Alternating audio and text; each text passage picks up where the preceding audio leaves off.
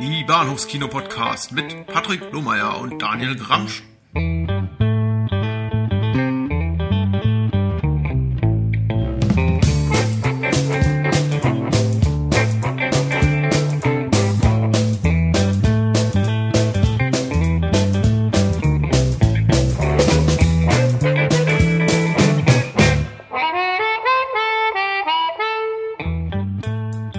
Herzlich willkommen zur 13. Episode der Bahnhofskino Podcast. Mein Name ist Patrick und bei mir ist der Daniel. Hallihallo. Hi. Und ähm, ich freue mich ganz besonders auf diese Folge, denn ich hatte die Ehre, mir einen dieser Filme rauszusuchen, der mir besonders am Herzen liegt, und zwar Robocop von Paul Verhoeven aus dem Jahre 1987. Äh, ja. Auch einer meiner äh, Lieblingsfilme. ich möchte beinahe sagen, ich bin leicht sexuell erregt. Ähm, Vorfreude darauf, über diesen Film zu reden. Wir haben den Film gepaart mit einem anderen ähm, frühen US-Werk von Paul Verhoeven, nämlich, Daniel? Flash and Blood. Und da bin ich jetzt auch ein bisschen äh, erregt und ich bin unglaublich froh, dass wir nicht im selben Raum sitzen. ähm, auf jeden Fall eine spannende Zeit für den guten alten Holländer. Ähm, seine ersten beiden Filme, die er in den USA gedreht hat. Ich freue mich sehr darauf, gleich drüber zu reden, aber zum einen, äh, zu aller Anfang erstmal die obligatorische Frage, Daniel. Hast Ja. du diese Woche irgendwas geguckt, so um den Urlaub herum, den du genossen hast? Ja, na, ich habe im Urlaub tatsächlich ein bisschen was äh, geguckt. Schieß los. Ja, ich äh, habe mir die gesamte neue Staffel von ähm, True Blood angeguckt. Wow, das, das schaffst du so im Urlaub. Ja. An einem Wochenende auf Fehmarn schaffst du Ja, 13 ja. Folgen True Blood. Okay. Ja, das war eigentlich relativ einfach. es war ja, war ja nicht nur war ja nicht nur ein Wochenende, sondern es waren vier oder viereinhalb Tage und Hm. ne, zwei zwei Folgen an jedem Abend. Das passte dann schon irgendwie. Hm. Und äh, ja, nee, äh, hat mir wieder sehr gut gefallen. Eine großartige Serie, die wieder mal sehr, sehr clever beweist, dass nicht immer alles originell sein muss, damit es gut ist. Hm. Ja, weil, ich meine, sie klauen sich halt auch das Allerschönste aus sämtlichen Vampir-Mythen der letzten 150 Jahre zusammen. Ähm, aber es gelingt ihnen halt immer wieder was Neues damit zu machen. Etwas, was ja der Twilight Troller überhaupt nicht gelungen ist. Meine, auch die hat sich halt äh, hemmungslos bei Anne Rice bedient, nur dass sie es nicht verstanden hat. Ja, und ähm, ja, Alan Ball, der nun die Bücher da von, von Suki Stackhouse äh, fürs, fürs, für HBO umgewandelt hat, der versteht eben tatsächlich, äh, worum es dabei geht und äh, schafft es immer wieder, mich zu überraschen. Das ist eine tolle Serie, ich liebe sie. Hm. Würdest du sagen, die zweite Staffel, die du jetzt geguckt hast, ist besser als die erste?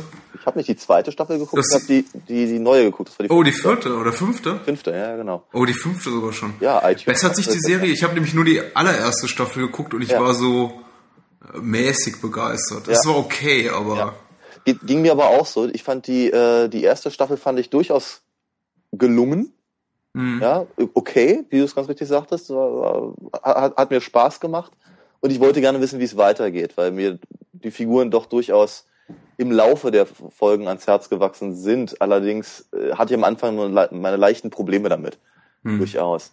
Ähm, die zweite ist dann auf einmal richtig gut und ab da an geht's heute die Polter irgendwie aufwärts. Das ist, äh, die Serie wird wirklich irgendwie von, von Mal zu Mal besser, habe ich so das Gefühl. Vor allem, weil HBO wie ja die meisten Privat- und Pay-TV-Sender in Amerika äh, immer wieder versuchen halt ihre ihre Möglichkeiten auszuloten. Hm. Ja, sie, sie werden ihm einfach nicht langweilig und sie müssen halt sich überhaupt nicht in irgendeiner Form äh, reduzieren. Und das macht halt unglaublich viel viel Vergnügen, äh, Dinge in amerikanischen Serien zu sehen, die man halt so nicht unbedingt für möglich gehalten hätte. Hm. Ähm, wobei ich allerdings sagen muss, dass der rote Faden in, in Staffel 5, äh, wie soll ich sagen, er hat, er hat mich deutlich weniger überrascht als, als bei anderen Sachen.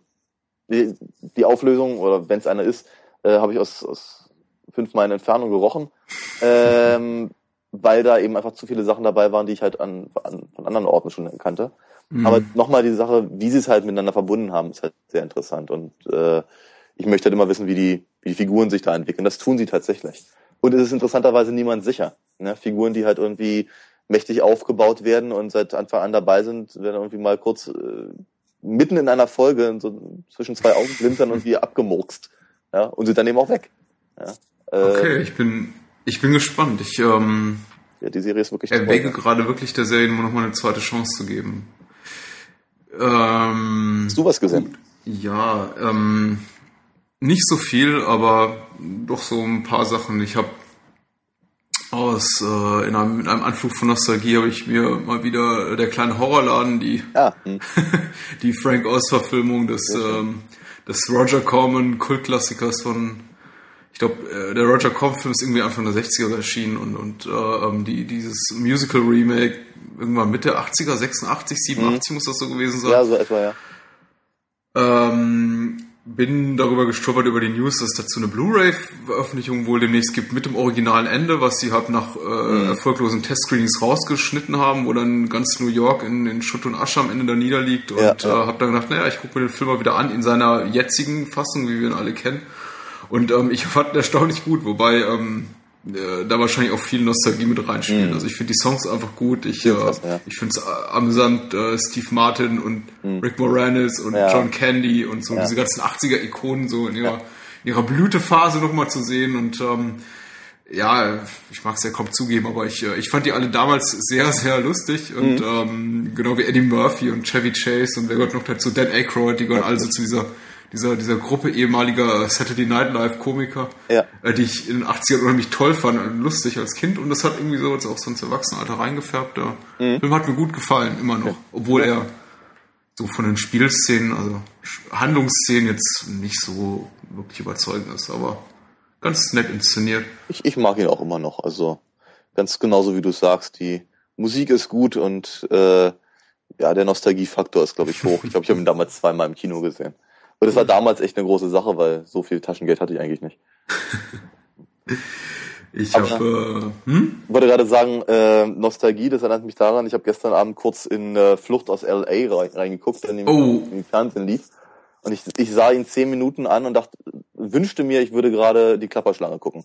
Äh, Weil, äh, nein, also den kann man, glaube ich, nicht mal mit Nostalgie und viel Bier irgendwie genießen, weil der Film ist einfach wirklich, also da hat sich, glaube ich, keiner äh, einen Gefallen getan.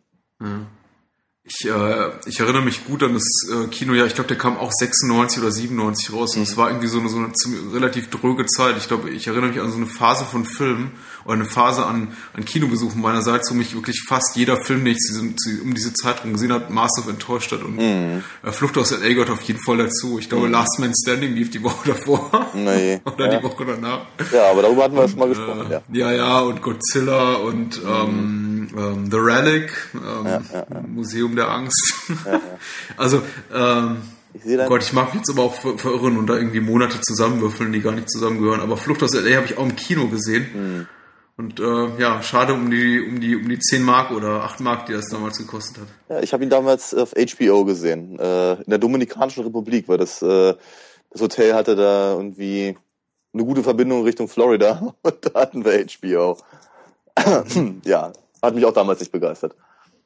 Also war das nicht das Highlight deines Urlaubs damals? Äh, nein. Nein. Das war wohl eher die Rummenbau. Ich, ja.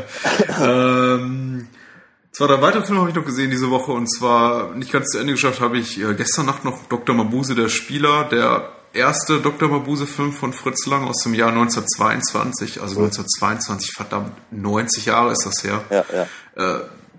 Ist mir auch irgendwie so, so zur Halbzeit des Films nochmal bewusst geworden, wie, wie, wie technisch gut und überzeugend dieser Film ist wirklich für sein Alter, ist wirklich unglaublich. Ja, ja. Und äh, wirklich, wirklich gruselig. Wir haben uns heute außerhalb der Podcast auch schon mal kurz so unterhalten. Mhm. Diese Dr. Mabuse-Filme von Lang äh, treffen bei mir auch einfach so einen Nerv. Nicht nur, dass sie einfach gut gemacht sind, sie sind auch inhaltlich einfach so, treffen bei mir so, so eine Angst, äh, Mhm. äh, so, so, so Nerv insofern, dass, es- dass ich sie wirklich gruselig finde. Also die Vorstellung, dass da so ein, ein, ein äh, Superschurke ankommt, der Menschen durch seine äh, Worte und Hypnosekunst äh, in, in, in, äh, in, in seine, ja, äh, kontrollieren kann und sie zu unglaublichen Gewalttaten bringen kann. Ich finde ich finde die Vorstellung ganz schlimm und deswegen fand ich den Film auch wieder so gruselig. Ja. Äh, nicht so gruselig fand ich das sehr, sehr späte Sequel. Das ist, glaube ich, dann der wirklich vierte und letzte Mabuse-Film, den äh, lang gemacht hat. Die Tausend Augen des Dr. Mabuse, den habe ich schon ein paar Tage zuvor gesehen. Der ist eher unterhaltsam, geht schon aber so ein bisschen in Richtung äh, James Bond, Phantomas-Filme. Also äh, äh, ist, ist, äh, ist stilistisch auf jeden Fall vollkommen anders gela gelagert. Mehr so ein bisschen cartoonesk, aber auch super unterhaltsam. Ja, Ich, ich, ah, ich, ich habe hm? ihn, immer so, ich hab ihn immer so ein bisschen als, äh, als Vorläufer von den Edgar Wallace-Sachen gesehen. Ja, auf jeden Fall. Die, Edgar die, Wallace fiel mir gerade nicht ein, die, richtig. Hm. Die Mabuse-Sachen, die dann, die dann später kamen, waren ja letztendlich auch genauso besetzt wie die, wie die Wallace-Verfilmung. Ja, ja. Das ist richtig.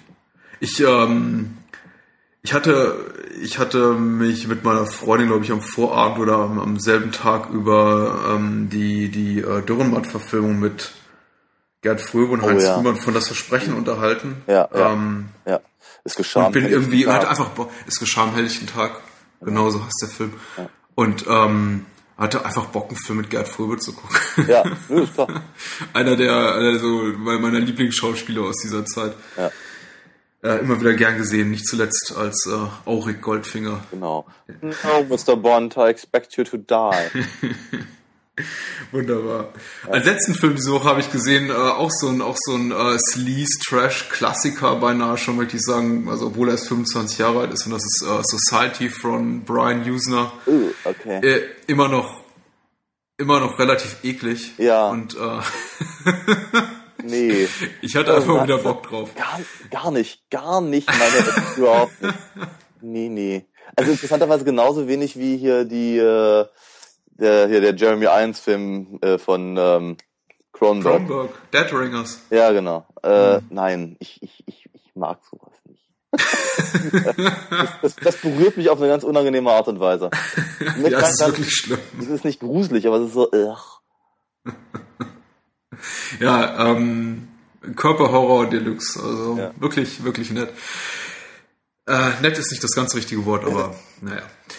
Ähm, ich würde sagen, wir legen mal los. Und zwar mit äh, Flash and Blood, Fleisch und Blut von Paul Verhoeven. Und zwar nach einer kurzen Pause, oder? Ein guter Plan.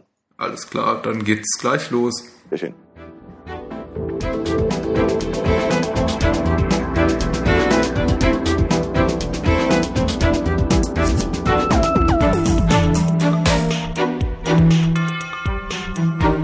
Los geht es heute Abend mit Paul Verhoevens Flash and Blood, seinem 1985er Mittelalter, Söldner, Drama, Action, Dingsbums, irgendwas.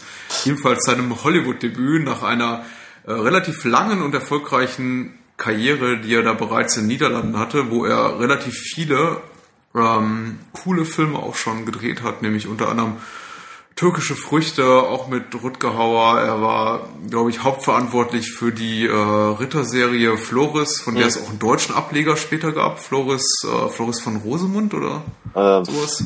So genau kann ich, ich kann mich nur so sehr dunkel erinnern, dass es irgendwas mit, mit Rutger Hauer halt gab, ja. Ja, ja. Aber, also Rutger Hauer spielte da auch schon die Hauptrolle. Mhm. Äh, überzeugte auch Paul Verhoeven natürlich dadurch, dass er letztendlich der Richtige war für äh, sowas wie Flash and Blood, weil ja. hat er sich eben schon als, als Ritter bewiesen. Ähm, was hat er noch in Hollywood, äh, in Holland gemacht? Äh, der, der ähm, außer türkische Früchte, der, der, der Soldat von Oranje, äh, der, der vierte Mann. Mhm.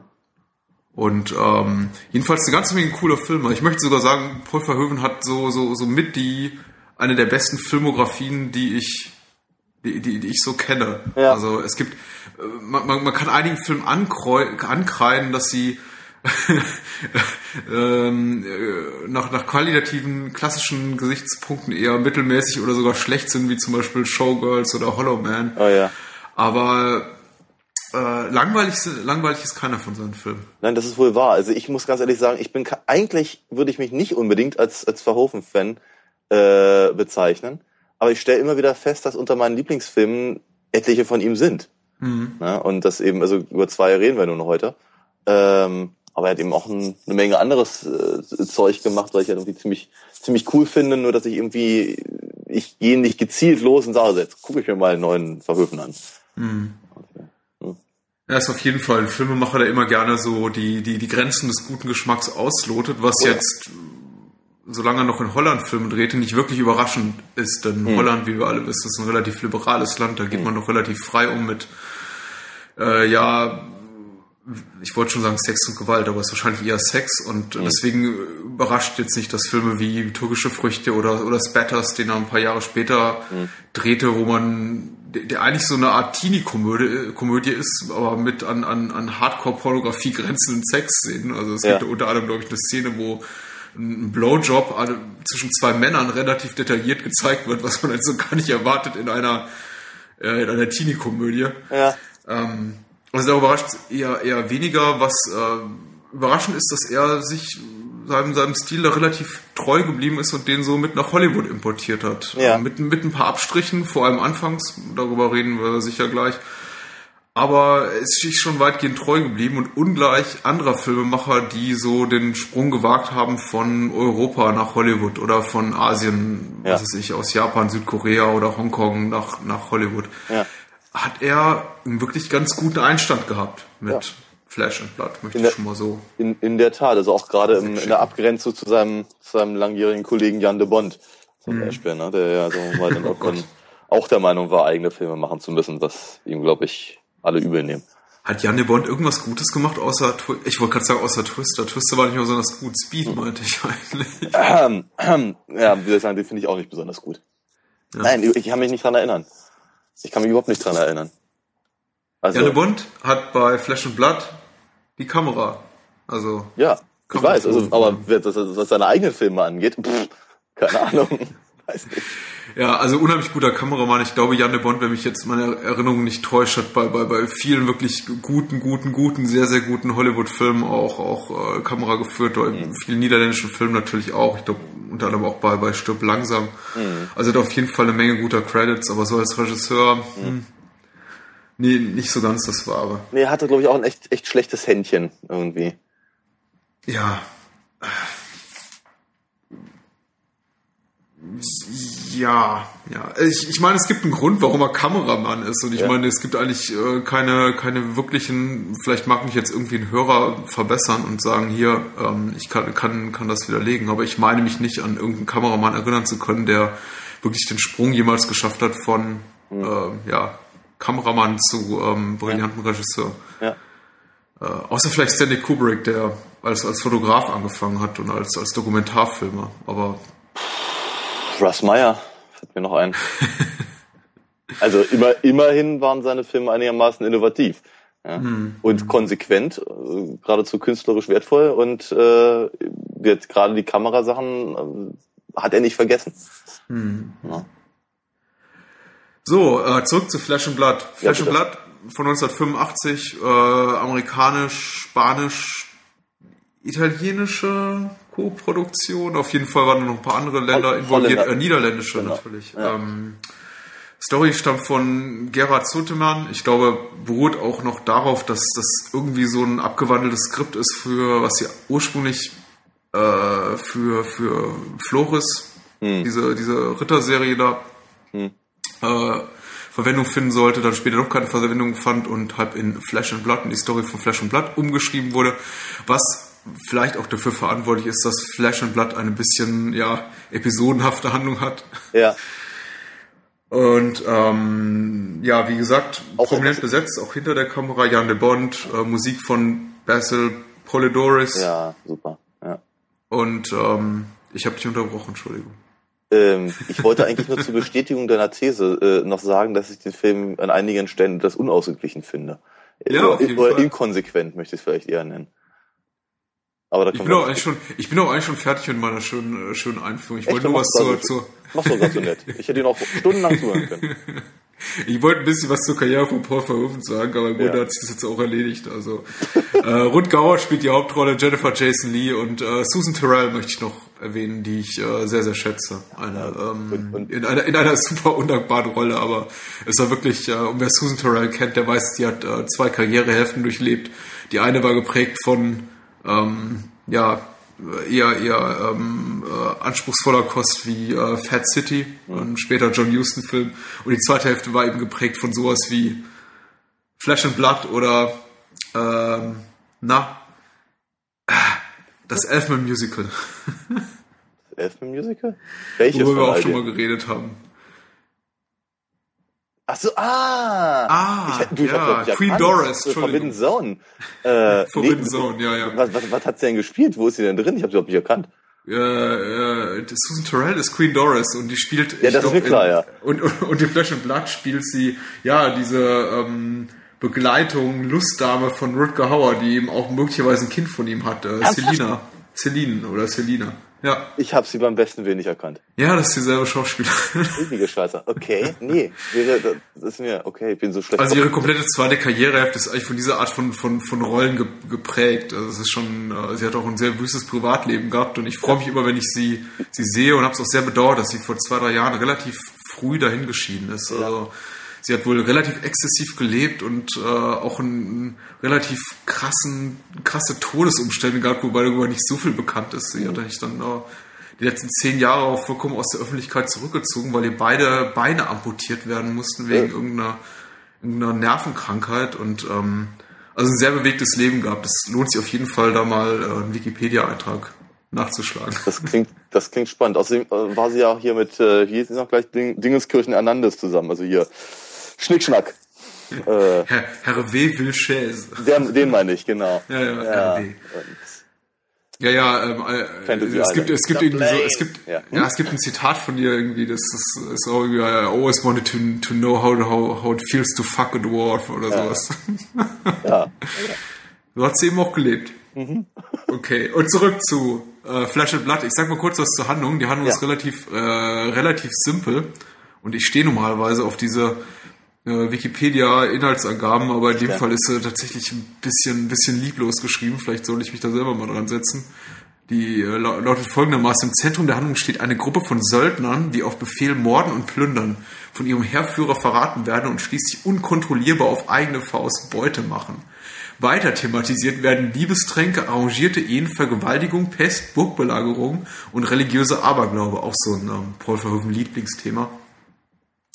Allgemein behandelt der Film verschiedene menschliche Triebe und ihre Folgen. Ja, Das, äh, das ist das Beste, was man eigentlich darüber sagen kann, ist zumindest war es spoilerfrei. Aha. Ja, Und es spielt im sehr späten Mittelalter, also im Jahre 1501. also tatsächlich eher, eher fast schon, fast schon Frührenaissance. Mhm. Ja.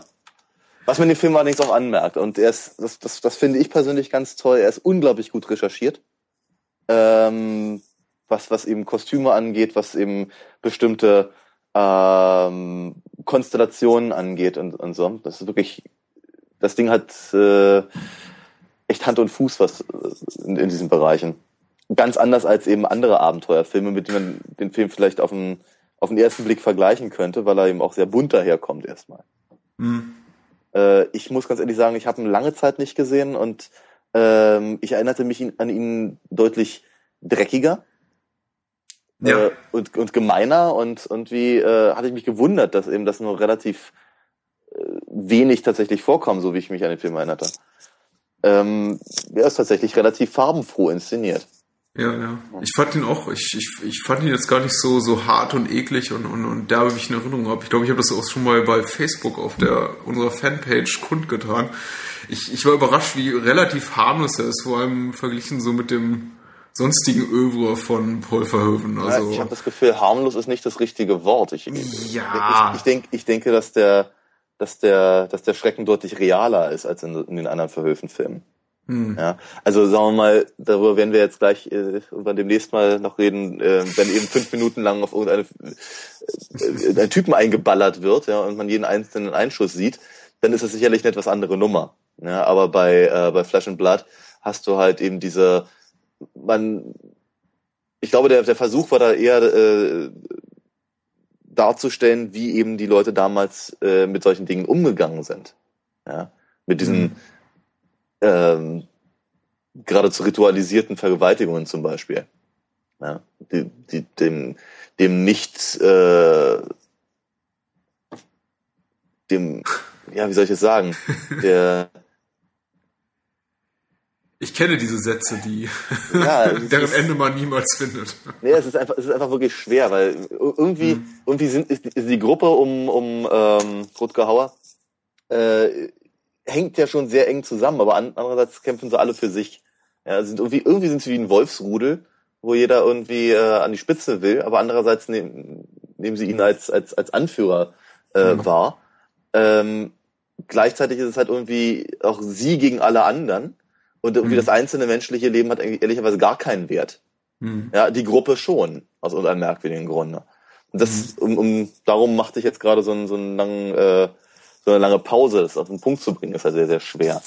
Ja, ich finde die, ich, ich find die Gruppe da um Rutger Hauer, der den Söldner Martin spielt, eigentlich äh, relativ, relativ gut porträtiert. Ich meine, das hat natürlich alles seine Grenzen, das ist ganz klar. Der, der hat so äh, 15, 10, 15, 20, 20 sind es nicht, aber vielleicht, vielleicht 10 Leute um sich. Ja. Und man kann jetzt nicht jedem so eine Background-Story geben und Ja. sagen, der, der ist der und der und stammt da und daher und den motiviert das und das.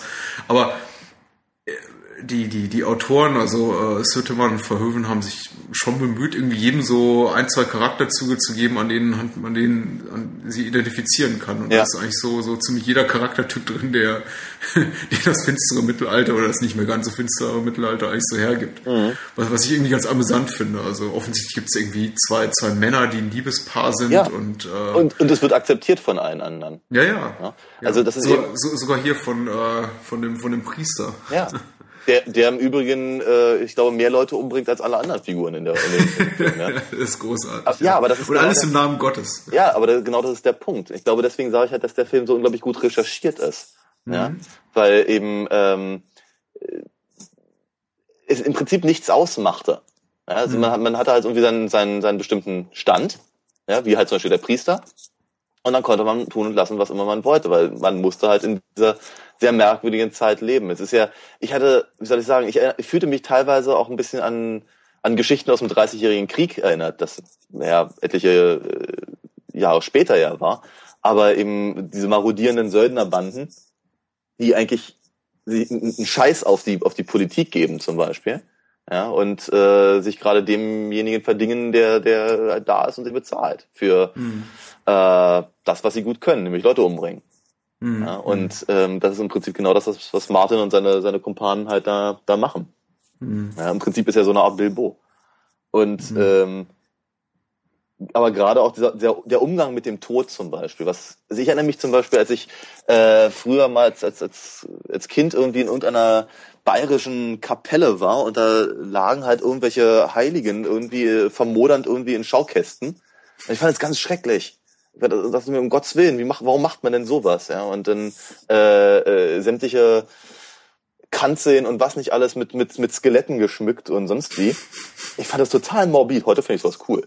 Ja? Aber damals habe ich einfach nicht verstanden. Und sagen wir, diese Nähe zum Tod, diese Allgegenwart, ja, über eben Kriege oder eben einfach Sterblichkeit oder Pest, wie ja auch durchaus bei Blood äh, thematisiert wird, war halt um die Leute permanent drumherum und entsprechend haben sie, haben sie sich verhalten, weil es hätte sie jederzeit selber treffen können. Ja, und dann ist es relativ scheißegal, ob du Priester bist oder äh, Räuberhauptmann oder äh, Graf oder sonst was, ja. Mhm. Und äh, ich habe so das Gefühl, dass das Verhoeven das eben sehr, sehr, sehr, sehr gut da äh, äh, trifft. Ich meine, wundervoll auch die Szene, wenn, wenn sich äh, äh, Jennifer Jason Leigh und der andere Heini, dessen Namen ich vergessen habe, ähm, Der Prinz, der Prinz, genau. Steven. Steven, genau, Tom Burlinson.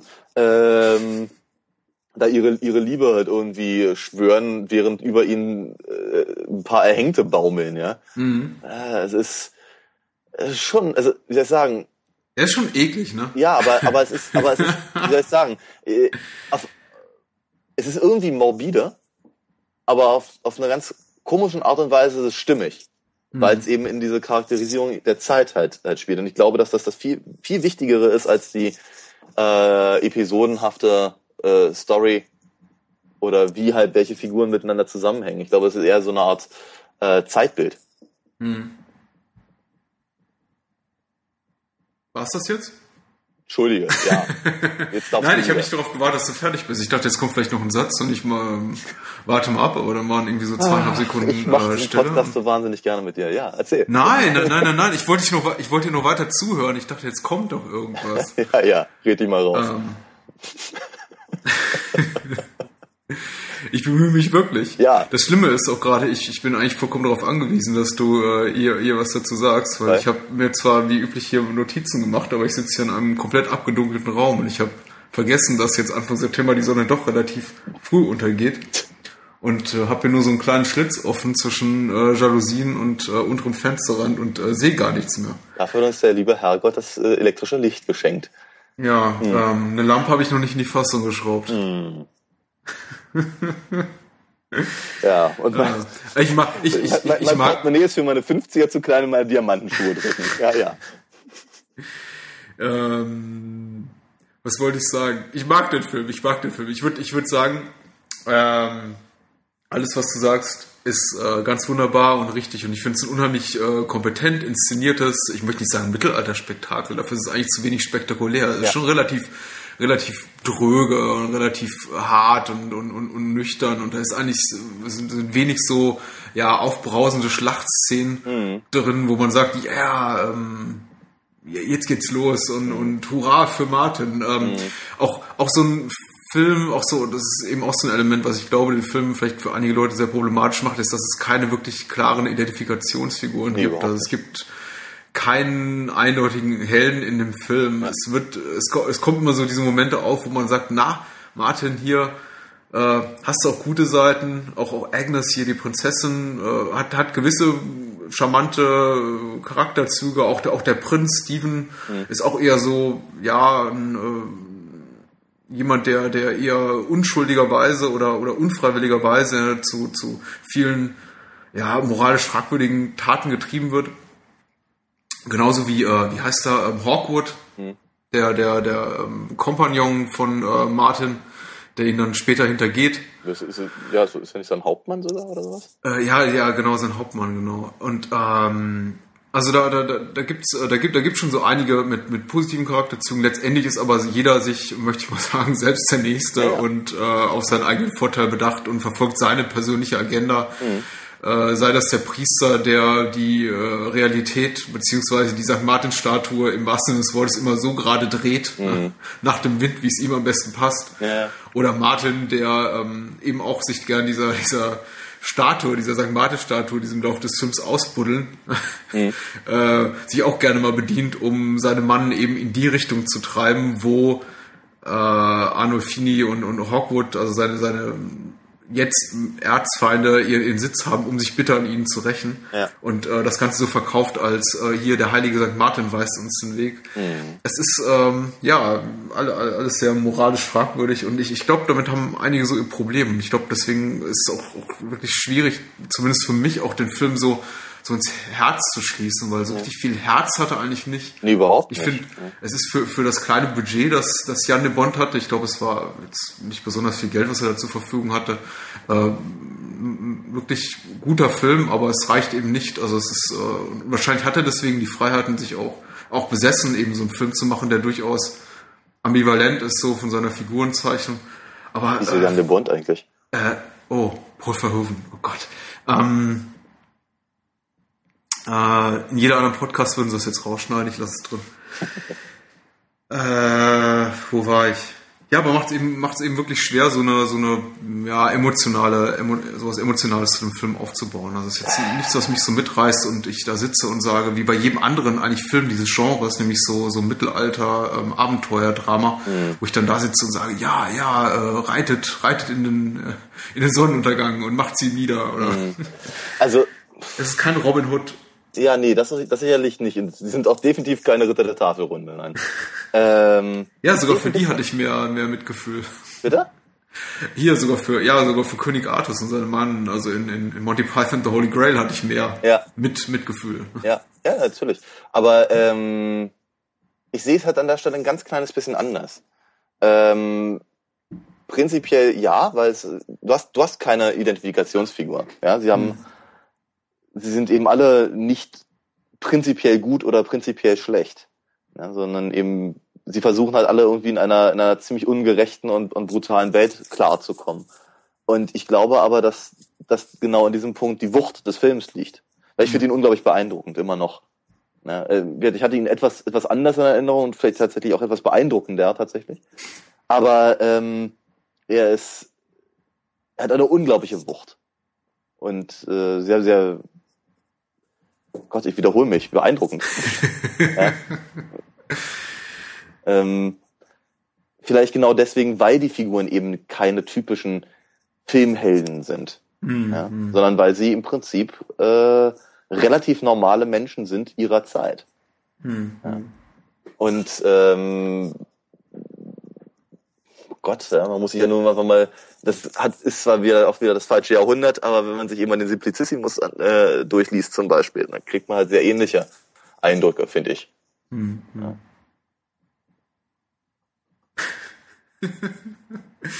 ich warte mal. So nein, nein. Ich, oh, wir sind heute vom Timing ganz schlecht. Ich warte immer darauf, dass da noch was kommt. Also. Und dann, war, und dann, dann bist du plötzlich mit deinen Ausführungen zu Ende. Vielleicht rede ich heute scheiße. Nein, ich dachte, nein, ich dachte, jetzt kommt noch was und du erzählst mir jetzt gleich was vom, äh, vom abenteuerlichen äh, Simplicissimus. Deutsch, ja. nee. ähm, Nochmal, ja, so, so, wäre das falsche Jahrhundert. ähm, ja, genau. Genau. Ich ähm, würde im Übrigen, vielleicht darf ich das noch ganz kurz sagen, weil es mir ja. gerade in dem Moment einfällt. Ich würde ihn vielleicht so ein ganz kleines bisschen zumindest äh, in Richtung ähm, äh, Barry Lyndon schieben wollen. Oh, okay. Also überhaupt nicht von der, nicht von der, nicht von der äh, filmischen Qualität her, mhm. ja, weil äh, äh, Barry Lyndon von Kubrick ist natürlich äh, rein von der, von der Ausstattung her und vom äh, von der Beleuchtung und von, von der Kamera und was nicht alles ist, also absolutes mhm. Meisterwerk. Aber auch da hast du natürlich eben eine Figur, mit der man eigentlich nicht wirklich warm wird. Die ja. eben auch nur, auch nur ihren, ihr eigenes Süppchen kocht. In der jeweiligen Zeit. Dazu ist mhm. allerdings Barry Lyndon noch einer der langweiligsten Filme, die ich je gesehen habe. habe. Ja. Ah. Wunderschön, wunderschön, aber furchtbar öder. Ein Stich ins Herz. Ja. Ich mag den Film ja, er ist trotzdem langweilig. Okay. Ähm. ja, also ja, wie, wie, wie gesagt, ich habe ähm, ich, ich bin großer Verhoeven-Fan und deswegen finde ich es jetzt ganz komisch, dass ich so ein bisschen in der Rolle gelandet bin, wo ich der, also eher der Kritische von uns beiden bin und sage, ja, das und das und das ist, ist schwierig oder ist problematisch und da fehlt es irgendwie am Budget und da fehlt es irgendwie an, an sympathischen Charakteren. Im, Im Großen und Ganzen möchte ich jetzt aber nicht sagen, dass es irgendwie ein schlechter Film ist. Ich finde, von allen Hollywood-Filmen, die Verhoeven gemacht hat, ist es wahrscheinlich der schwächste.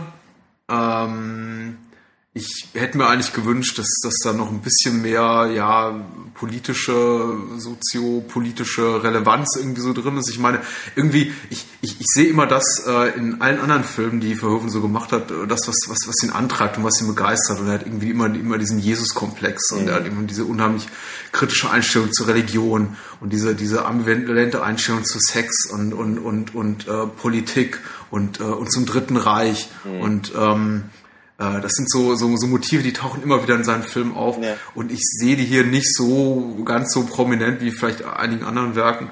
Und äh, oder beziehungsweise sie sind da, aber da ist irgendwie eigentlich kein, kein, kein klares Statement. Insofern, weil der Film einfach nicht in der Jetztzeit spielt. Mhm. Es ist so ein bisschen. Ähm, ja, aber ich finde. Ja, dieser Blick 500 Jahre zurück befreit einen einfach auch immer so ein bisschen aus, nimmt einen ein bisschen aus der Verantwortung, irgendwas Relevantes zu sagen. Und ich uh, glaube, er will schon was vermitteln, aber. Also ich finde, ich finde, die Relevanz liegt genau darin. Mhm. Also genau darin, dass die, ähm, dass die Sachen eigentlich im äh, zeitlich so abgerückt wirken, aber furchtbar modern sind. Mhm. Ja, also ich, ich sehe da eine ganz, äh, ganz starke politische Komponente zum Beispiel. Mhm. Ja, wenn die eben im Prinzip allesamt äh, für sich alleine stehen, aber eben äh, äh permanent auch irgendein Gott, gottgegebenes Recht zum Beispiel äh, ähm, äh, propagieren. Mhm. Ja, da, das ist schon recht äh, aktuell, würde ich denken. Und ähm, nochmal gesagt, ich glaube, dass der, dass bei, bei Flash and Blood der äh, Ausgangspunkt ein anderer war. Mhm. Eben tatsächlich eher eine Art Sittengemälde eben dieser Zeit zu zeigen.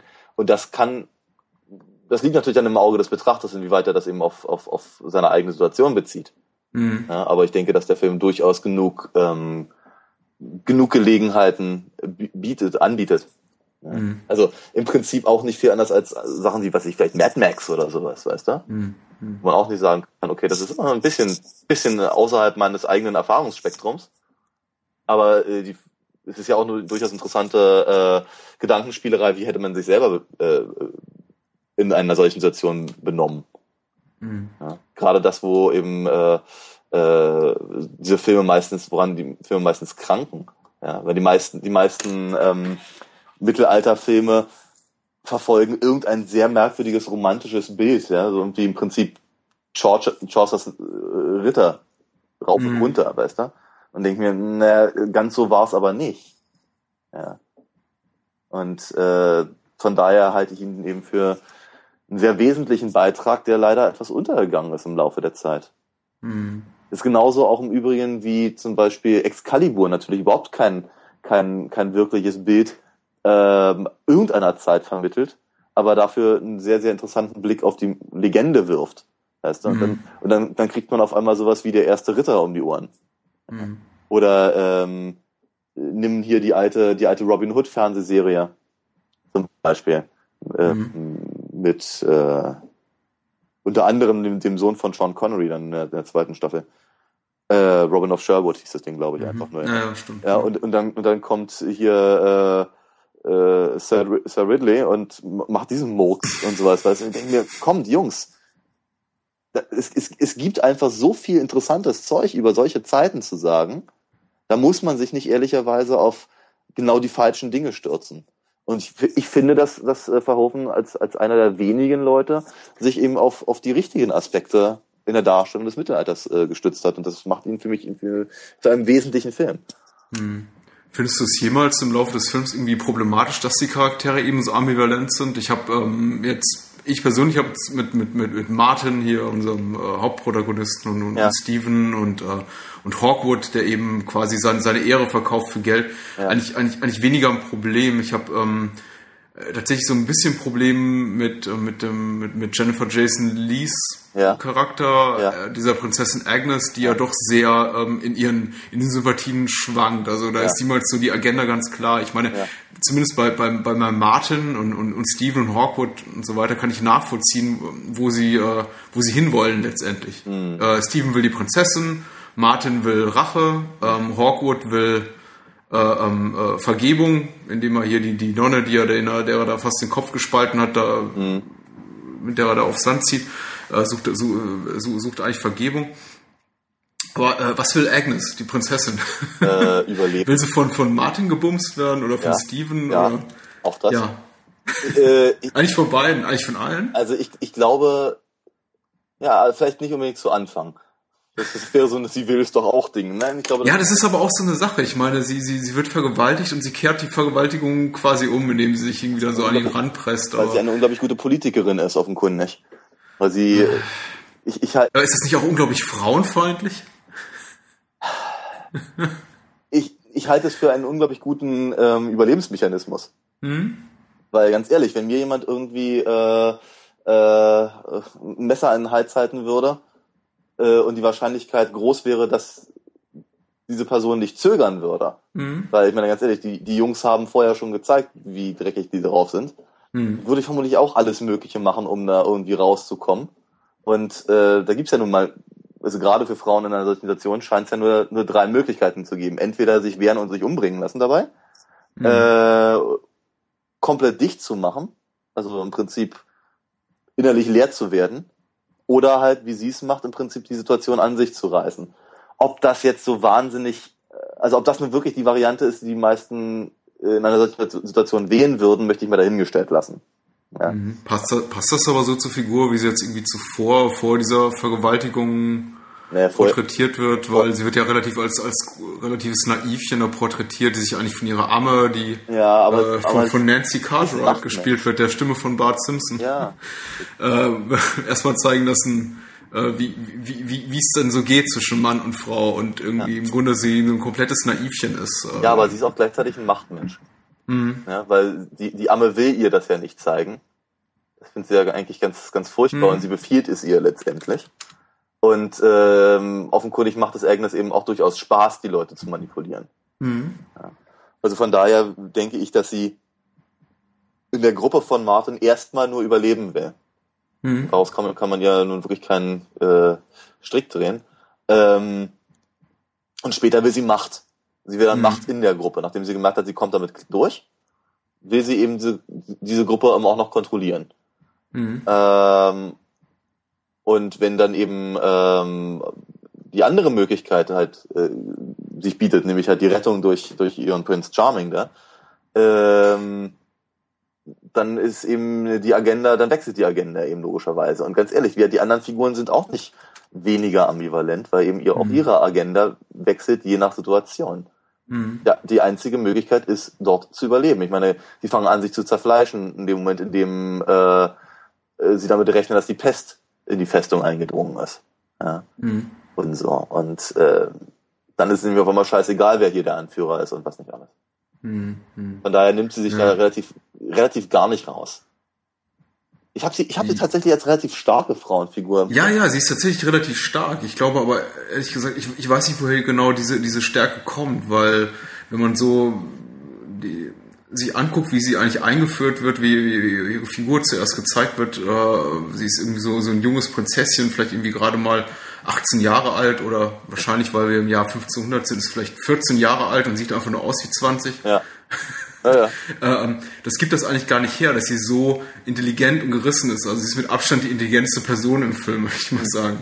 Wenn man so ihre, ihre, Ja. ihre, ihre, ihre Taten betrachtet, weil sie unheimlich gut in der Lage ist, sich den Gegebenheiten äh, anzupassen, innerhalb von Sekundenbruchteilen. Sie äh, schlägt sich immer konsequent auf die Seite der Stärkeren, schafft es dabei aber gleichzeitig noch meistens heimlicherweise ihre, ihr, ihr eigenes Ding so durchzuziehen. Von Ja. wegen, ähm, so, so auch dann gegen Ende, wo sie eigentlich mit, mit ihrem Prinzen zwar dann davonreitet, ich glaube, das ist jetzt nicht zu viel verraten, oder doch, wie auch immer, egal.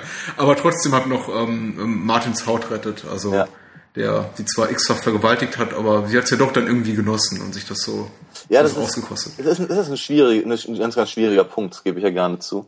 Hm. Ähm, aber ich denke, dass sie, also sag mal, die, die Intelligenz äh, dürfte entweder in die Wiege gelegt worden sein oder einfach, sie wird vermutlich eine gute Ausbildung gehabt haben. Hm. Und das von ihrem, bei ihrem Stand war das auch keine wirkliche Seltenheit damals. Ähm, und danach wird es vermutlich dann eben einfach auch äh, gewesen sein, dass sie, äh, dass sie mitbekommt, welchen Einfluss sie eben tatsächlich auf Martin hat. Hm. Ne? Weil er, er ist ja sehr fasziniert von, von ihr als, als Figur und lässt eben die kreischende Queen Doris, ich habe ihren Namen schon wieder vergessen. Äh, Ähm, Celine, weißt du, glaube ich. ja, genau. Oder Selina. Ja. Ja, jedenfalls äh, lässt der relativ links liegen. Hm. Und ähm, das mag halt für die kleine Mistkröte halt irgendwie auch, nennen wir es mal, empowering sein. Ähm, ja, äh, ich kann mich, ich kann mich jetzt auch nur noch wiederholen eigentlich. Ich meine, neben, neben, neben irgendwie so ein paar Trivia-Bits und Pieces, die ich jetzt so loswerden könnte, kann ich mich eigentlich auch, kann ich jetzt eigentlich auch nur so, so halbwegs abschließen, um so zum Ende zu kommen, weil wir reden ja jetzt auch schon wieder fast 40 Minuten über den Film. Ah, ja. Äh, nur, nur sagen, ähm, der Film gefällt mir sehr gut. Ich finde einen wirklich einen, einen guten Einstand, vor allem, wie ich bereits zu Anfang sag, sagte, im, im Vergleich zu den ganzen Regisseuren, die man eben so sieht, die eben aus Europa kommen oder aus Asien oder sonst woher und versuchen in Hollywood Fuß zu fassen und erstmal ähm, zwei, drei Filme lang den kompletten ähm, Bullshit abliefern.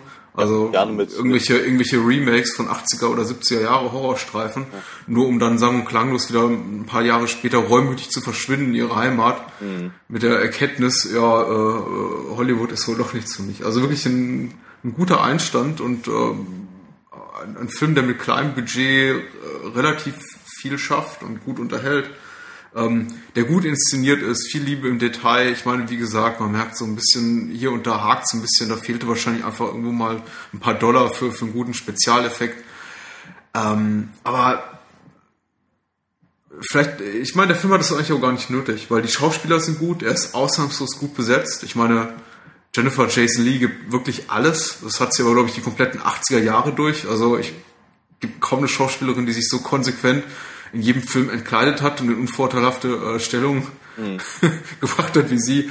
Äh, genauso wie Susan Terrell. Äh, äh, Rutger Hauer ist immer gut. Ähm, zumindest Wenn er keinen mir, hat, fällt, ja. ja, äh, mir fällt, mir fällt, äh, äh, ganz ehrlich, ich, ich muss kurz drüber nachdenken. Ich habe mir jetzt nicht nachgeschlagen in der Wiki oder bei- in der IMDb, aber ich habe kurz drüber nachgedacht, gibt es eigentlich einen schlechten Film mit Rutger Hauer in der Hauptrolle aus den 80er Jahren und mir fiel nichts ein. Nee, ne? Also ich glaube, bis er wirklich anfing, nur noch diese Direct-to-Video-Streifen zu machen, Ja. ähm, äh, hat er, hat er wirklich so ein, einen guten Film nach dem anderen gehabt. Ja, aber ähm, der, der riesengroße Durchbruch ist ihm trotzdem nicht gelungen. Und ja, ja, ja. Ga- Ganz schrecklich finde ich es irgendwie, seitdem er sich irgendwie weigert, seinen Schnurrbart abzurasieren. Das ist ein bisschen, bisschen so wie hier äh, Cesar Romero als, als Joker. Und ich denke, meine Mhm. Fresse, sieht so doof aus. Ähm, Ist dir aufgefallen, dass in dem Film wirklich alle, und das ist etwas, was, was, mir, äh, was mir aufgefallen ist, weil ich glaube, das wird man heute nicht mehr so sehen. Du hast vorhin Ridley Scotts ähm, äh, Robin Hood erwähnen. Das ist zum Beispiel auch so ein Fall, wo man das nicht sieht, ist äh, die Leute in dem Film, die äh, äh, Figuren haben wirklich alle schlechte Zähne. Ja, das ist mir aufgefallen, weil ich nämlich. Ja, wirklich schlechte Zähne. In jedem Close-Up, die Leute haben echt schlechte Zähne. Ja, aber ich finde das, aber deswegen sah ich halt, dass dieser Film eben so gut recherchiert ist, eben auch bis ins, bis ins kleinste Detail. Weil äh, das ist das ist mein Punkt. Deswegen deswegen nehme ich eben Leonardo DiCaprio halt zum Beispiel irgendwie nicht unbedingt Gangs of New York ab, ne?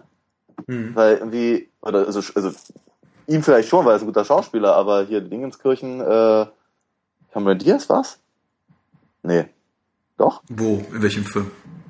Wie hieß denn noch gleich seine seine seine, seine Partnerin bei Gangs of New York? Ja, Cameron Meine Diaz. ich doch, ja. Oh, eine der großen Fehlbesetzungen. Eben, ja. Und ich denke mir, irgendwie, nee, nicht, nicht mit, nicht mit den Beißerchen alleine, ja.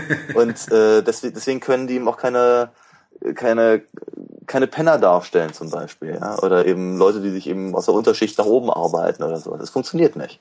Mhm. Ja, und gerade an den Zähnen macht sich das eben aus. Mir ist es aufgefallen. Ich habe mich darüber sehr gefreut. Ich glaube auch, ähm, ich finde es gut eben, dass er auch sich, sich, ich weiß nicht, ob er überhaupt die Möglichkeit hatte, aber ähm, jetzt mal vorausgesetzt, er hatte die freie Wahl und er hätte die Möglichkeit gehabt, ähm, auch ein, zwei Rollen wirklich mit großen Stars zu besetzen. Ja. Der Film hat so ein paar mittelgroße Stars zu bieten. Äh, aber, aber keinen, keinen wirklichen Weltstar. Ich, ich, ich glaube, keiner hätte den Mut gehabt zu so wenig Eitelkeit wie, Ja. wie die Schauspieler in dem Film, weil also wirklich gut kommt keiner davon. Nö. Und äh, selbst äh, Rutger Hauer, der glaube ich einer der wenigen ist, die sich irgendwie nicht mal komplett nackig machen müssen im Film. Doch. Ja, muss er? glaube, ja. Sieht auch, sieht, sieht auch nicht gerade aus, als käme er gerade aus der Muckibude. Nee. Also Nein, das, kann man nicht behaupten. das, das, das eben nicht, aber er sieht durchaus äh, aus, als würde er mit dem Schwert umgehen können. Das ist ein großer Unterschied. Deswegen hatte ich eben auch lange Zeit meine Probleme mit, mit Conan, über den wir ja auch schon mal gesprochen haben. Ja, ja. Wie, ähm, ähm, hm, was wollte ich jetzt noch sagen? Ach so, eine Szene, Szene, die ich, äh, was ich noch, was, was ich noch erwähnen wollte, was mich tatsächlich relativ äh, berührt hat, insofern, dass es mich geekelt hat oder einfach so ein unangenehmes Gefühl in mir hervorgerufen hat, ist die, ähm, ist, ist, ist der zweite Teil des Films, wo es dann wirklich so ins Eingemachte geht Richtung Richtung Pest, Oh ja. ähm, Beulenpest. Ich finde die, finde die, ich finde das wirklich eklig und Ja. genauso wie jetzt im Falle von Dr. Mabuse und seiner komischen Hypnose Ja. trifft das bei mir eigentlich glaube ich auch so einen Nerv. Also Ja, das ist einfach äh, einfach einfach eklig. Und wenn wenn Hawkwood dann mit der ähm, mit dem na wie heißt es mit diesem Wurfgeschoss da ähm, Ja. Katapult? mit dem Katapult äh, ähm, pestverseuchte Hundeteile über die Schlossmauern, über die Burgmauern schießt. Ja. Uah, da, und, und, und das eine, eine Ding dann am Ende ähm, im Trinkwasser landet. Also da, da wird's mir, ähm, das, das trifft wieder irgendwie so, so, so, eine, so, eine, so, eine, so eine Urangst, glaube Ja. ich. Irgendwie die Angst irgendwie vor, vor irgendwas was Verschmutzen, was Ekligen, dem du nicht entkommen kannst, Ja. weil du musst dieses Wasser trinken, um nicht zu verdursten. Und wenn du es trinkst, äh, wirst du an, an einem, einen ekligen Pesttod sterben. Also Ja, ja. fand ich sehr, sehr unangenehm und hat wirklich, äh, Und auch da an dieser Stelle nochmal, ich glaube, dass, dass das eben das, äh, ihm das Wichtige war. Weil, naja, genau mit solchen Sachen mussten die Leute sich eben nun mal äh, auseinandersetzen. Mh. Ähm, ich war vor vielen Jahren mal im Hamburger Dungeon, diesmal haben wir es nicht geschafft. Und da gibt's eben auch so eine kleine, äh, ja, wie soll ich sagen, so eine kleine Pestkammer. Die Mhm. riecht auch ein bisschen unangenehm. Ähm, wo dann halt eine Leiche auf dem, auf dem, auf dem Tisch von, von einem Mediziner halt liegt und, und einer als Mönch verkleidet kommt halt rein und drückt dann eben auf die Bullen, die vor sich hinspritzen und so. Das ist, das ist sehr unangenehm. Und während du natürlich weißt, es ist eine Show, hat, aber wie es riecht halt doof, du siehst halt all das und gleichzeitig hast du das Gefühl, verdammt, ich möchte am liebsten die ganze Zeit die, die Luft anhalten. Mhm. Ja? Auch abgesehen davon, dass die Pest ja nicht über die Luft übertragen wird, wenn ich richtig weiß. Ähm, Wir noch- wollten eigentlich, glaube ich, noch. noch Hm? gut wäre es gewesen, übrigens, wenn der Mönch so eine, so eine komische Rabenmaske aufgehabt hätte. Ja, die finde ich auch ziemlich gruselig, diese, diese Pestdoktoren. Naja, wurscht. Hm? Ich, ähm, ich glaube, ich hatte vorhin angedeutet, dass wir nur kurz über die episodenhafte Struktur des Films reden, aber ich glaube, ja, damit ist eigentlich alles gesagt. ich meine, der Film ist einfach ein bisschen episodenhaft. Es wirkt eigentlich wie, wie drei Folgen einer, einer Ritterserie, Ja. meinetwegen Flores oder so, äh, aneinander Ja, äh, zusammengeklatscht und ähm, es gibt schon sowas wie, ähm, einen roten Faden. wie einen roten Faden, eben diesen ganzen äh, Rache, Rachekreuzzug, Rachefeldzug, auf dem sich Martin befindet. Aber ähm, es gibt eben auch jede Menge Plot-Elemente, die einfach erst so zur Halbzeit des Films oder im letzten Drittel auftauchen, die vorher keine Rolle spielten, wie Ja. zum Beispiel jetzt eben die ganze, die, die, die ganze Geschichte mit der Pest, wo man merkt, okay, ähm, das ist dann wohl hier jetzt die, die, die Pest-Episode. Mhm. Ja, ähm, äh, so, eine Frage habe ich noch an dich. Hau rein. Und zwar, ich möchte äh, einfach, einfach mal deine Einschätzung dazu hören. Es gibt ja ähm, gegen Ende, äh, hier, Spoiler fürs Ende des Films, falls ich es nicht schon ruiniert habe durch Ja, einen vorherigen Kommentar. Äh, am Ende wird ja ähm, der, der, der, der Prinz Steven durch einen Spezialeffekt technisch eher mäßig gelösten äh, Blitzschlag Hm. Ja. befreit von seinen Ketten und äh, entkommt dann letztendlich mit der mit der Prinzessin, Hm. Ja. reitet davon. Aber so eine der letzten Einstellungen des Films ist, wie, äh, wie Martin sich über die ja, Mauern des äh, brennenden, brennenden, äh, der brennenden Burg flüchtet und offenbar ja überlebt. Also alle Mhm. Ja. Hauptcharaktere, glaube ich, bis auf äh, bis auf Hawkwood Mhm. äh, überleben das Ganze tatsächlich auch. Und ähm, das ist so ein typisches Ende, wo, wo man heutzutage sagen würde, ja, Sequel. Ja, ähm, meinst du, sowas war geplant? Nee. Oder nee? glaube ich nicht. Glaube ich nicht. Äh, Genauso wenig wie, ähm, was ich ursprünglich ein Sequel geplant war von Zurück in die Zukunft. hm. Ja, damals war es völlig in Ordnung, äh, wenn eben die Helden im Prinzip in den Sonnenuntergang reiten, ohne dass halt großes Wort Ende da steht.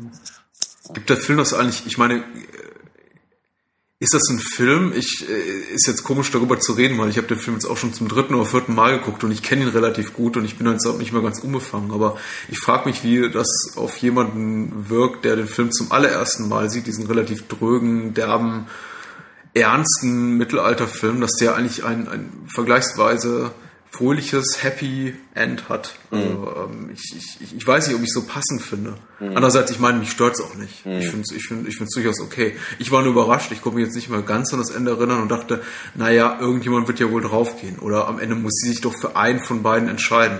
Tut sie aber nicht. Sie reitet zwar mit dem Prinz weg, aber so der sehnsüchtige letzte Blick geht in äh, Richtung Burgmauern zu, äh, zu Martin. Ähm, empfindest du als passend oder hat dich das auch gestört?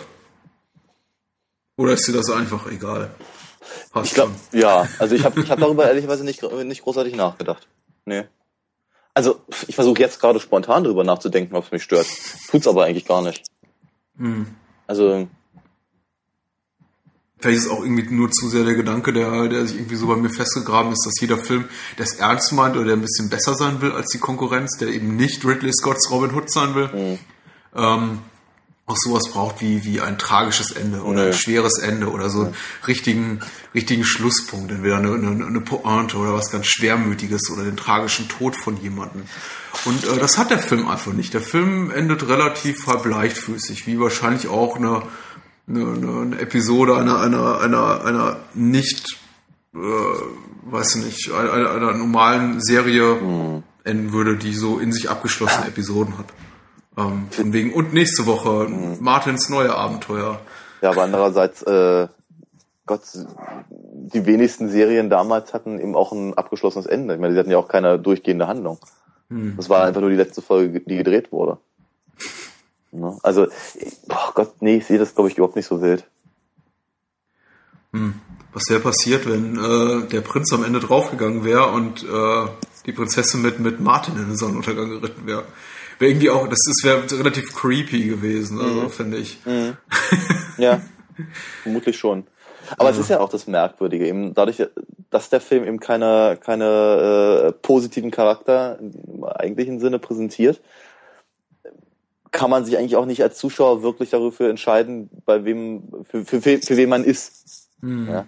Also irgendwie möchte man halt, dass Rutger Hauer überlebt, weil es ist Rutger Hauer. Ja? Aber wenn er jetzt äh, sterben würde, wäre es vermutlich auch nicht weiter schlimm. Ja, aber es ist, äh, meine, meine Güte, er ist jetzt, er ist halt nicht so ein, er ist kein Tony Soprano oder sowas, weißt du? Der irgendwie acht Staffeln lang da oder sechs äh, irgendwie die schlimmsten Dinge macht und dann möchte man aber trotzdem, dass er damit durchkommt. Also, dieses, Nee, also ganz so funktioniert es bei ihm eben nicht, weil es eben einfach, ich glaube, man, man, man lernt halt in dem Film durchaus, dass die Zeit auch ambivalent war. Und die eben eigentlich nur, nur alles tun, um da einigermaßen unbeschadet äh, äh, bei rauszukommen. Und das tun sie ja letztendlich. Hm. Und ich finde, das reicht auch völlig als Ende. Ja, dann ist das ein gutes Schlusswort. Dann lass uns mal über Robocop reden. Ja. Oder wolltest du noch was sagen? Äh, nö, erstmal nicht. Nö, dann reden wir über Robocop. Äh, Paul Verhoevens zweiten Hollywood-Film, der ein relativ bombastischer Erfolg war im Vergleich zu Flash and Blood und das Ja. nach einer ganz kurzen Pause.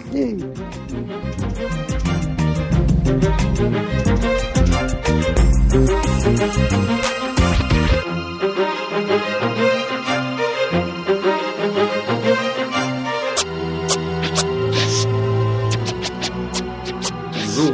bereits mehrfach heute sagte, Robocop ist der zweite Hollywood-Film von Paul Verhoeven, über den wir jetzt reden. Aus dem Jahre 1987 mit Peter Weller, Nancy Allen und äh, Kurtwood Smith, bevor er in den ähm, Comedy-Serien Olymp äh, aufstieg. Ja. Ich glaube, in einer Show namens Die wilden 70er. Genau. Wohin wo ich glaube ich die meisten von äh, heute so an ihn erinnern. Mhm. Was ich irgendwie schade finde, weil er ist verdammt guter Bösewicht. Oh Verdammt ja. guter Bösewicht. Oh ja. Ich fieser, fieser, fieser Typ. Und äh, äh, ich glaube, er sollte ein bisschen an Himmler erinnern, habe ich irgendwo mal in einem Interview gehört. Ja, mit seiner komischen Nickelbrille da. Robocop, ähm, ein super kontroverser Film. Nicht unbedingt, weil er inhaltlich so viel kontroverser ist als Flash and Blood, sondern ich glaube, weil er einfach deutlich erfolgreicher und damit deutlich sichtbarer war als Flash and Blood. Also er hat ungefähr äh, 10, 15 Mal so viel eingespielt. War, war extrem, äh, extrem erfolgreich für damalige Verhältnisse. Äh, vor allem, also ich meine, es war jetzt kein Mega-Erfolg, es war jetzt nicht der zweite Star Wars.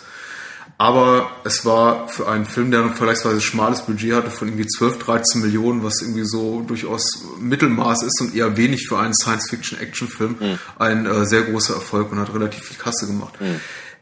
War dadurch eben kontrovers, weil relativ, äh, weil er, glaube ich, insgesamt 13, 14, 15 Mal der MPAA, der amerikanischen Zensurbehörde, vorgelegt wurde, bevor er eine Altersfreigabe bekam, ab 17.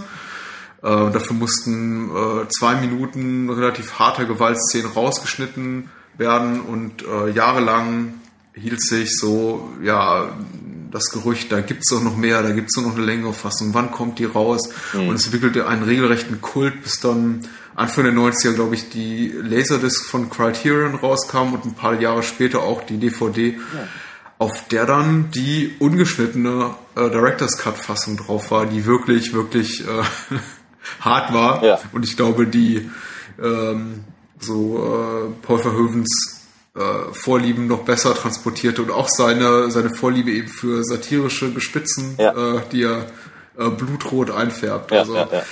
Äh, sehr, sehr cool, sehr guter Film, vor allem in der langen Fassung, nicht in der verstümmelten ersten deutschen Videofassung. Oh ich weiß gar nicht, ob der Film, ich glaube, ob, ob der indiziert ist oder wie nennt man das, strafrechtlich unbedenklich in Deutschland. Keine Ahnung. Also wir dürfen ihn nicht in zu hohen Tönen le- loben, sonst ähm, machen wir uns irgendwas schuldig. Echt mal? Weiß ich nicht. Ich behaupte einfach mal, dieser Film ist brillant. Ich bin Filmwissenschaftler, Ja. ich darf das. Ah, er ist super, er ist super.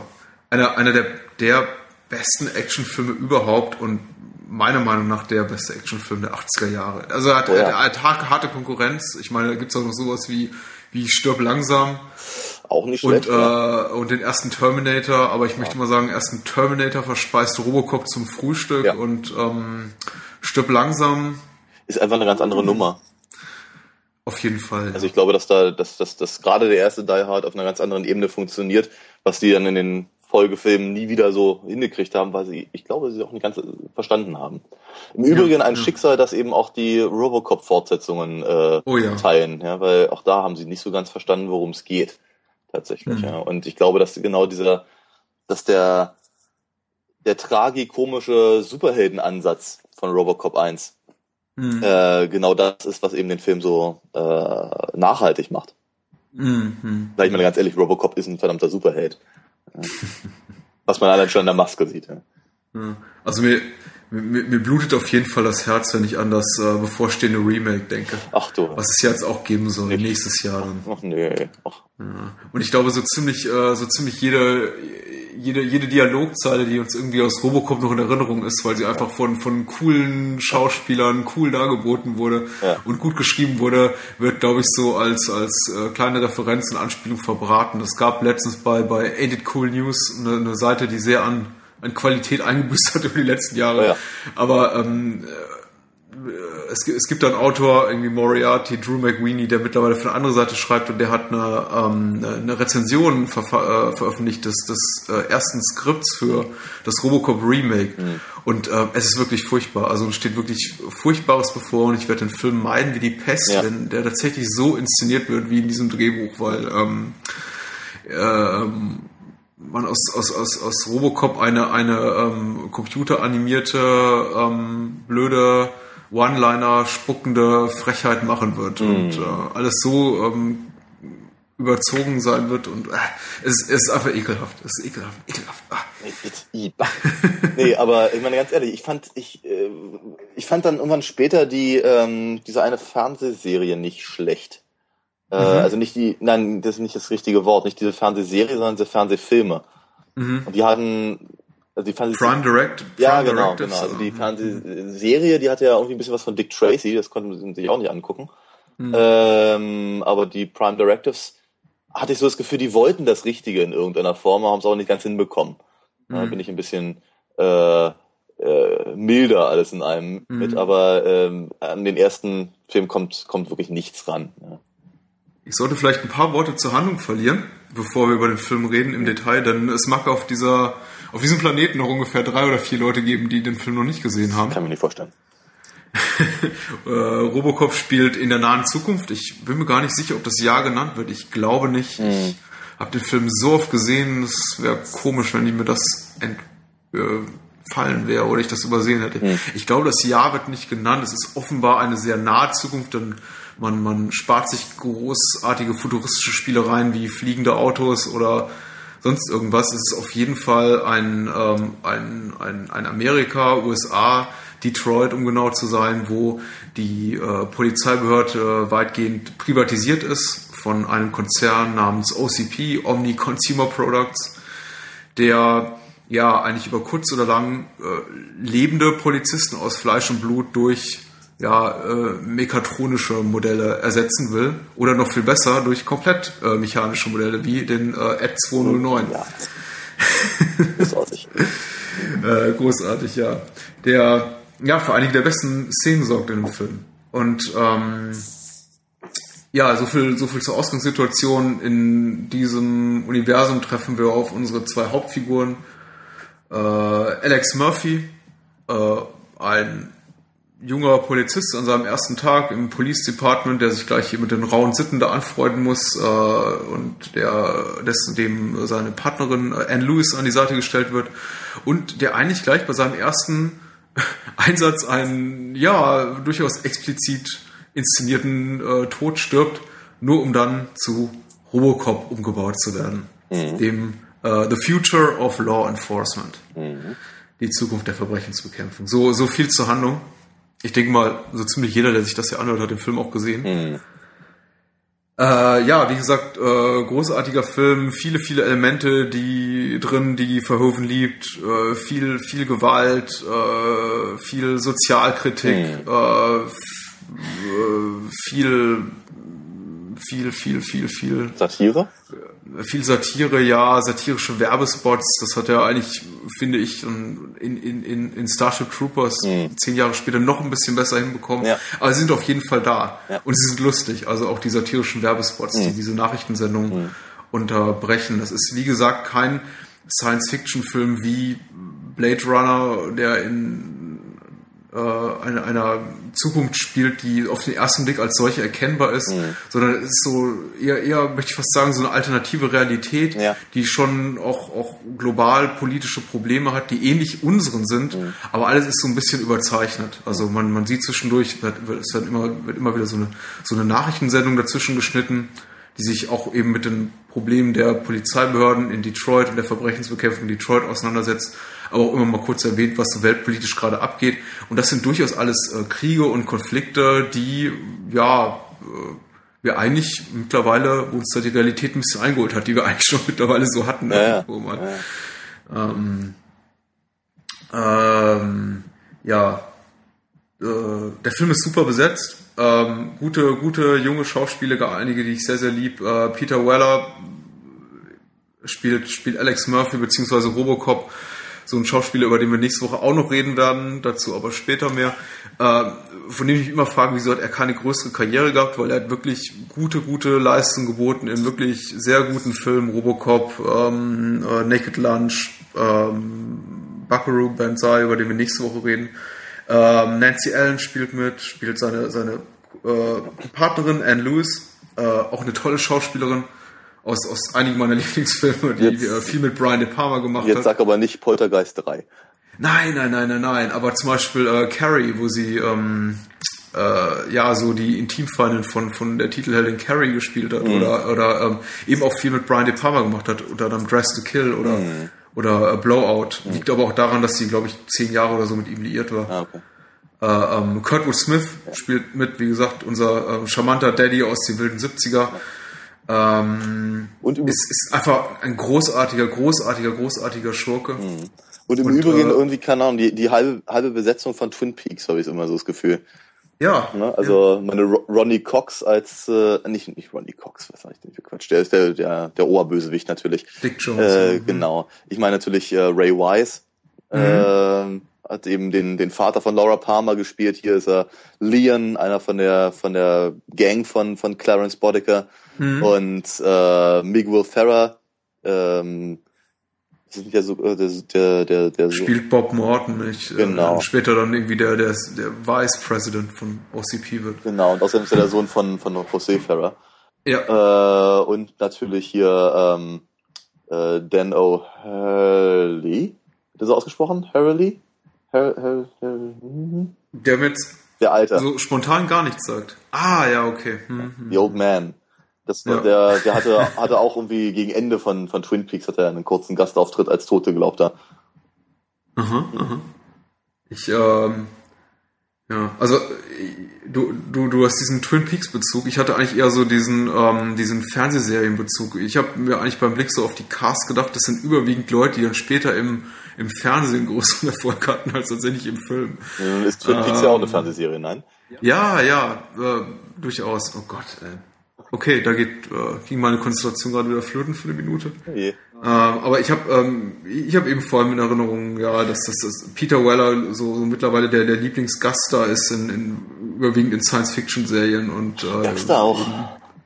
ja, Dexter, Fringe hat er mitgespielt. Ich glaube auch irgendwie in ein, zwei Folgen von Star Trek Next Generation auf jeden Fall, meine ich mich an ihn zu erinnern. Und ähm, In den verschiedenen äh, Dokumentationen vom Discovery Channel. Auf jeden Fall ein gern gesehenes Fernsehgesicht. Kurtwood Smith, wie gesagt, der Vater aus den wilden 70ern, eine Serie, die ich wirklich nie verfolgt habe, aber ähm, Oh, ich hab, bin doch ein, zwei Mal hängen geblieben, so bei RTL vormittags. Ja. Und äh, habe ihn da in Erinnerung. Ähm, hier äh, Paul McCrane. Der später irgendwie den, den, den fiesen Chefarzt in, in Emergency Room gespielt hat. Auch, auch eine Serie, die ich nicht so wirklich verfolgt habe, aber der mir auch im Gedächtnis geblieben ist. Also der spielt Ja, Emil, auch einen stimmt, aus, ja. ähm, Ja. aus, aus, äh, aus äh, na, wie heißt der? Clarence Bodicers Band. Äh, Band, Gang. Bande. Genau. Stimmt, Bande, richtig, genau. Ja, ja, stimmt. Der war der, der, der, der Chefarzt. Chefarzt Ja, so und so. Äh, der, der Chirurg. Ja, der ich Fiese. erinnere mich, genau. Mit dem Gottkomplex. Ja. Ähm, äh, ich habe Oh, nee, ich möchte nicht über Emergency Room reden. Ich habe ich hab eigentlich nur sein Ende in der Serie verfolgt und es war so total, das ist, war, war, war, ein, war ein sehr unrühmliches Ende. Ich glaube, da hat er sich auch sehr beschwert. Also man hat seiner Figur einen, einen, einen sehr undankbaren Tod, glaube ich, spendiert, um ihn aus der Serie rauszuschreiben. Aber ähm, so äh, ungefähr so dankbar wie der Benny Beimer Tod in der Lindenstraße. Ah, okay. Ähm, ja, das war's aber eigentlich auch schon mit dem Fernsehbezug. Ansonsten ja, auch wie bei Flash and Blood gilt, äh, hinter den Kulissen auch sehr prominent besetzt. Basil Polidoris hat wieder einen Score geschrieben. Sehr brillant. Ähm, super brillant. Neben Cohen wahrscheinlich sein bester Score, wobei mir wahrscheinlich auch wieder irgendwas entfällt, was er noch so gemacht hat. Und ich mir Äh, jetzt ja, einfach nicht dran erinnere. zum Beispiel. Auch sehr gut. Oh ja, auch sehr schön. Auch sehr schön.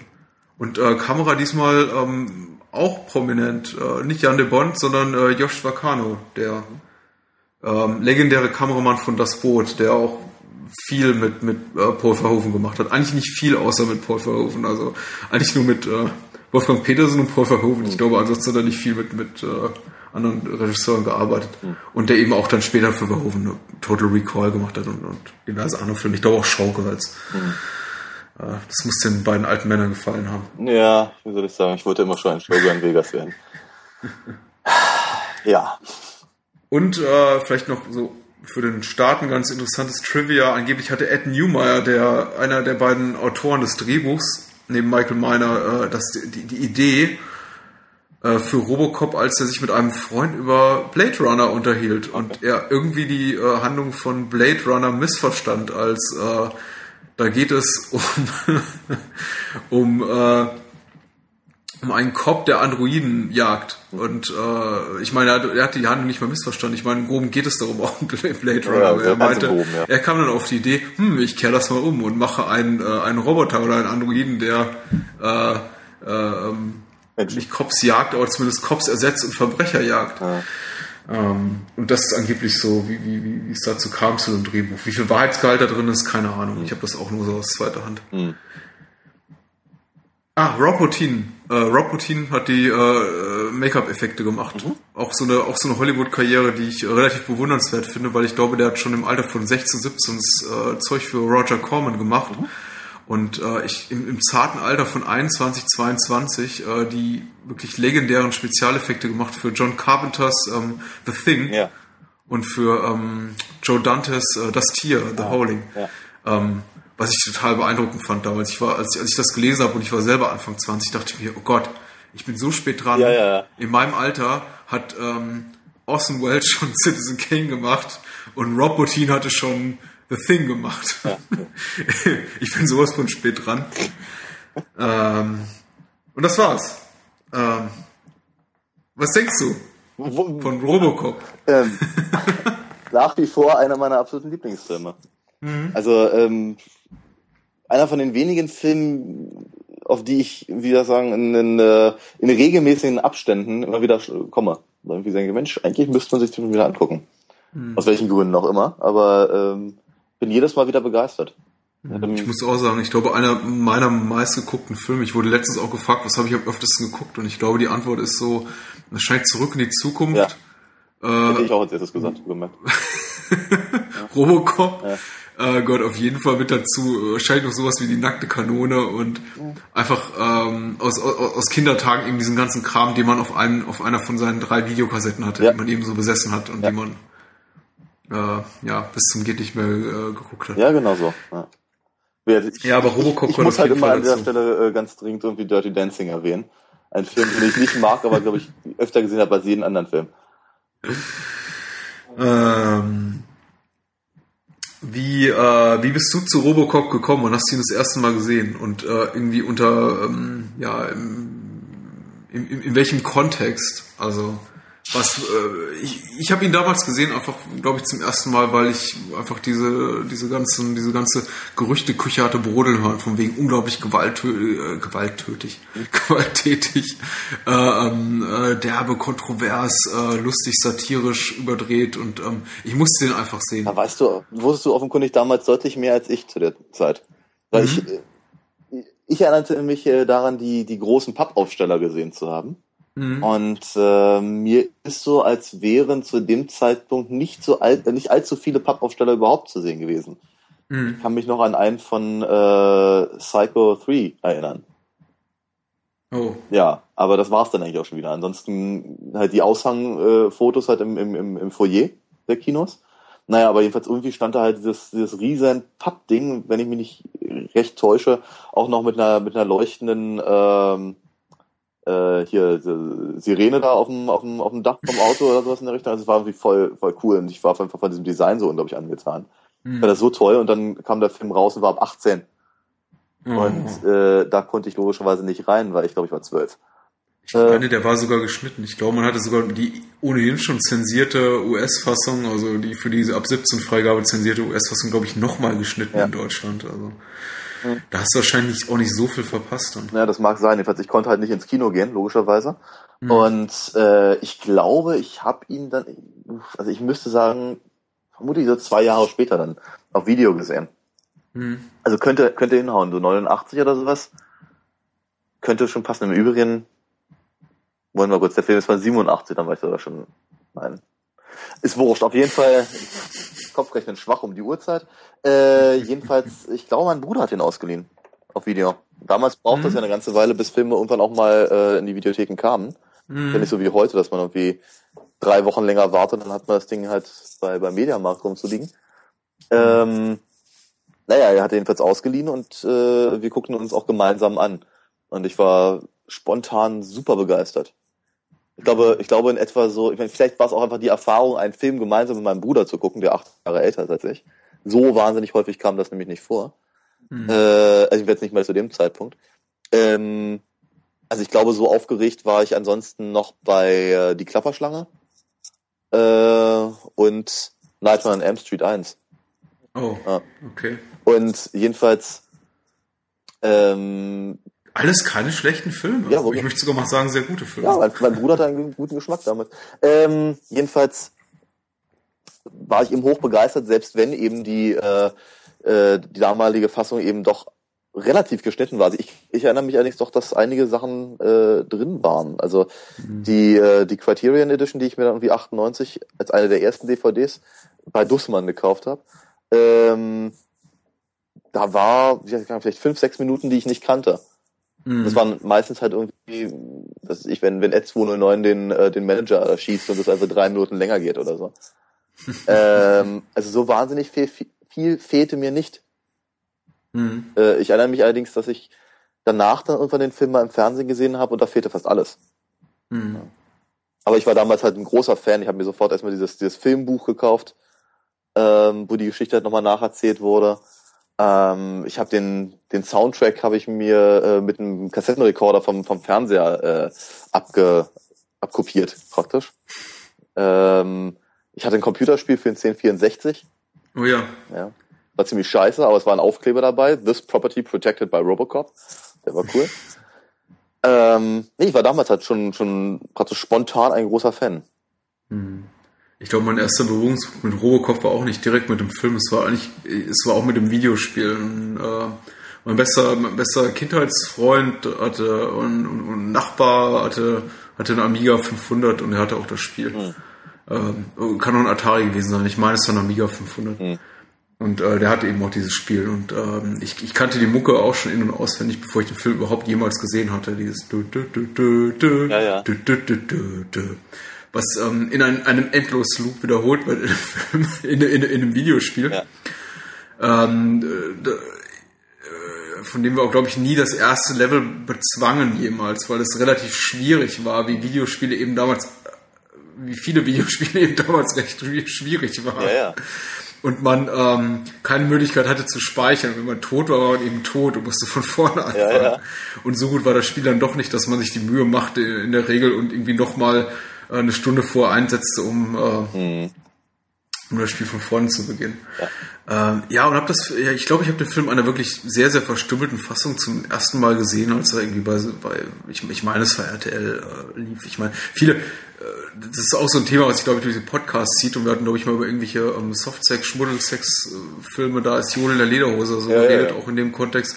Ich, ich glaube, viel, viel ähm, Erwachsenenmaterial, was ich damals so zum ersten Mal gesehen habe, habe ich tatsächlich zum ersten Mal auf, auf, auf RTL gesehen, weil wir RTL auch äh, schon auf dem Schirm hatten im wahrsten Sinne des Wortes, also im, äh, im, empfangen konnten, bevor wir Sat 1 oder irgendeinen anderen Privatsender empfangen konnten. Das war eigentlich so, ähm, ja, mein, mein, mein, mein Lieblingskanal. Die haben aber auch die besten Sachen gebracht. Ja, die genau. waren alle Allein- ein bisschen besser als Sat 1. Auch, auch alleine was, äh, was welche Zeichentrickserien zum Beispiel anging, ja. Mor mor- morgens gab's halt irgendwie erstmal Inspector Gadget und die Transformers und was nicht alles und irgendwie alles hintereinander weg. Das war schon cool. Die haben, ähm, die haben zum Beispiel auch ähm, oft, oft ähm, ga- ganz komisch, ich glaube Workprint oder so nennt man, nicht Workprint, aber das sind zum Beispiel, äh, die, die, haben auch Fassungen gezeigt von Filmen, die dann äh, später so nie mehr auf, ähm, auf, auf DVD oder auf VHS rauskamen. Ich meine zum Beispiel immer und ich habe jahrelang gedacht, ich hatte irgendwie, da hätte mir meine, meine Kindheitserinnerung so einen Streich gespielt. Es, es, es gab im ersten Nightmare on Elm Street, äh, gibt, gibt es so eine Szene, wo eben dieser eine, ich weiß nicht, ob es Johnny Depp ist äh, oder, oder irgendjemand anders, der diese Matratze eingesaugt wird Ja. und es kommt diese elendig lange Blutfontäne Ja. raus und zieht sich durch das ganze Zimmer. Ja. Und die Szene dauert ähm, sehr, sehr viel länger in der Fassung, die ich damals auf RTL gesehen ja. habe, als in der, die jetzt letztendlich dann auf DVD angeblich ungeschnitten rausgekommen ist. Ja. Und ich dachte immer, irgendwie, da drückt mich meine Erinnerung. Das habe ich mir bestimmt als Kind alles nur eingebildet. Ja. Aber die gibt es wirklich. Und das war die Fassung, die RTL damals zeigte. Und mittlerweile gibt es eben nur noch auf DVD und Blu-ray diese, ja, äh, geschnittene Fassung. Komisch, ja. Äh, ähm, ja, äh, ungleich zu Robocop, den sie, glaube ich, nie unzensiert gezeigt haben. Ja, ja, nur. Also. Es ist aber auch wirklich schwer, ich meine. Aber allerdings ist es auch das wieder einer von diesen Filmen, die halt, sagen wir mal, in genau so funktionieren, wie sie sind. Mhm. Ja, also äh, die Story ist zu dünn, als dass man irgendwie ähm, sich deswegen den Film angucken würde. Ja, die Splatter-Effekte sind eigentlich zu mau, als dass irgendwie das halt nur so ein. So ein oh wow, die sind brillant, Entschuldigung, also wirklich. Mau. Also im Vergleich zu den Cronenberg-Sachen finde ich schon. Also technisch finde ich sehr gut. Na, das habe ich ja nicht gesagt. Ich habe nur gesagt, ja. dass sie nicht, dass sie nicht so nicht so sehr auf äh, aufs äh, Gemüt drücken. Lass mich so formulieren. Ja? Der Toxic Waste Mann, oh Gott. ja, der ist nicht lecker, ja. Emil. ja, Emil ist natürlich schon er tut einem da auch ein bisschen leid, muss man ganz ehrlich sagen. Ja, das, das ist, als ich den Film jetzt nochmal gesehen habe, in Vorbereitung auf die Podcast, hat er mir zum ersten Mal leid getan. Ich habe früher, ich habe mich immer nur amüsiert eigentlich über die Szene. Okay. Und jetzt hat er mir zum ersten Mal wirklich leid getan. Also ich habe den Film aber auch jetzt schon einige Jährchen nicht gesehen. Du hast aber auch einen schwieligen Humor manchmal. Also auf jeden Fall. nee, ähm, ich, mir hat er immer schon leid getan. Nee, aber ich, was ich damit sagen will, ist, ähm, was ist ich, keine Ahnung, wenn der, wenn der Executive da irgendwie erschossen wird oder sowas, ja. Mhm. Oder sagen wir mal, okay, die Fassung, die ich damals halt auf Video gesehen habe, wenn, wenn Murphy äh, ins Gras beißt, war halt mhm. deutlich, deutlich, deutlich kürzer. Mhm. Äh, und entsprechend schon heftig, aber eben noch verhältnismäßig real. Mhm. Ja, und sagen wir mal eben so die, man hatte eher so das Gefühl, äh, er will irgendwas damit darstellen. Er macht das mhm. immer, es ist nicht, es ist kein reiner Selbstzweck. Hm. Verstehst mich ein kleines bisschen? Nö, äh, verstehe ich schon. Jedenfalls, ähm, also es ist kein, es ist kein Splatter-Film im eigentlichen Sinne, wo man eben hm. die Sachen zeigt, weil ist so geil. Ja, sondern hm. eben es hat irgendwie durchaus da dann einen Sinn. Und ich glaube, dass das eben, äh, dass, dass, dass dieser Sinn halt verfälscht wird, wenn man ihn eben wegnimmt.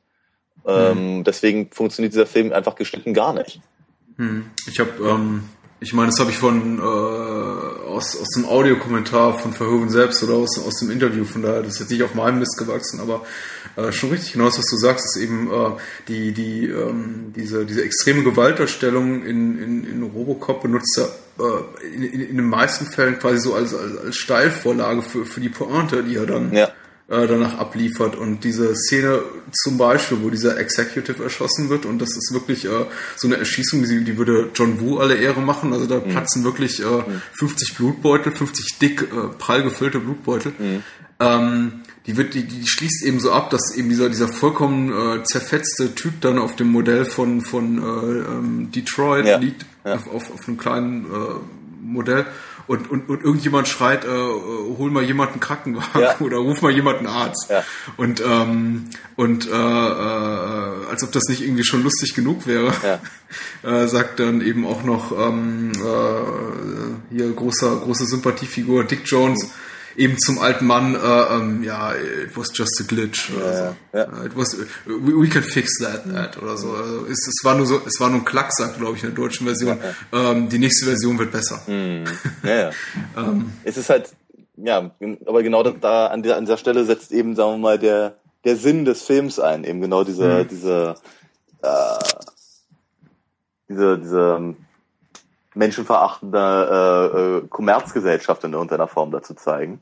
Ja? Mhm. Ähm, deswegen ist es halt eben auch so eine, im Prinzip ist es eine, eine Gesellschaftssatire. Ja? Mhm. Und ich meine, keiner würde auf die Idee kommen, aus, einem, aus, einem, aus, einem, aus einer Komödie irgendwie die Pointe rauszuschneiden.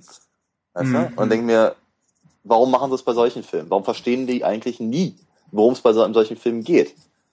Äh, man muss ihn sich ja nicht angucken, wenn man nicht will. Ja? Ähm, es ist nur irgendwie, wie soll ich sagen, den Film zu ver ver verstümmeln, ist ehrlicherweise ein Verbrechen. Gerade, ich gerade bei solchen Filmen. Ich finde es überraschend, dass er wirklich trotz dieser, dieser, dieser kompletten Überzeichnung, dieser, dieser exzessiven Gewalt und so, äh, es, es wirklich auch noch schafft, dass die Szene sehr spannend ist dabei. Also ich empfand die als, als, als, als extrem spannend, obwohl ich genau wusste, was passiert.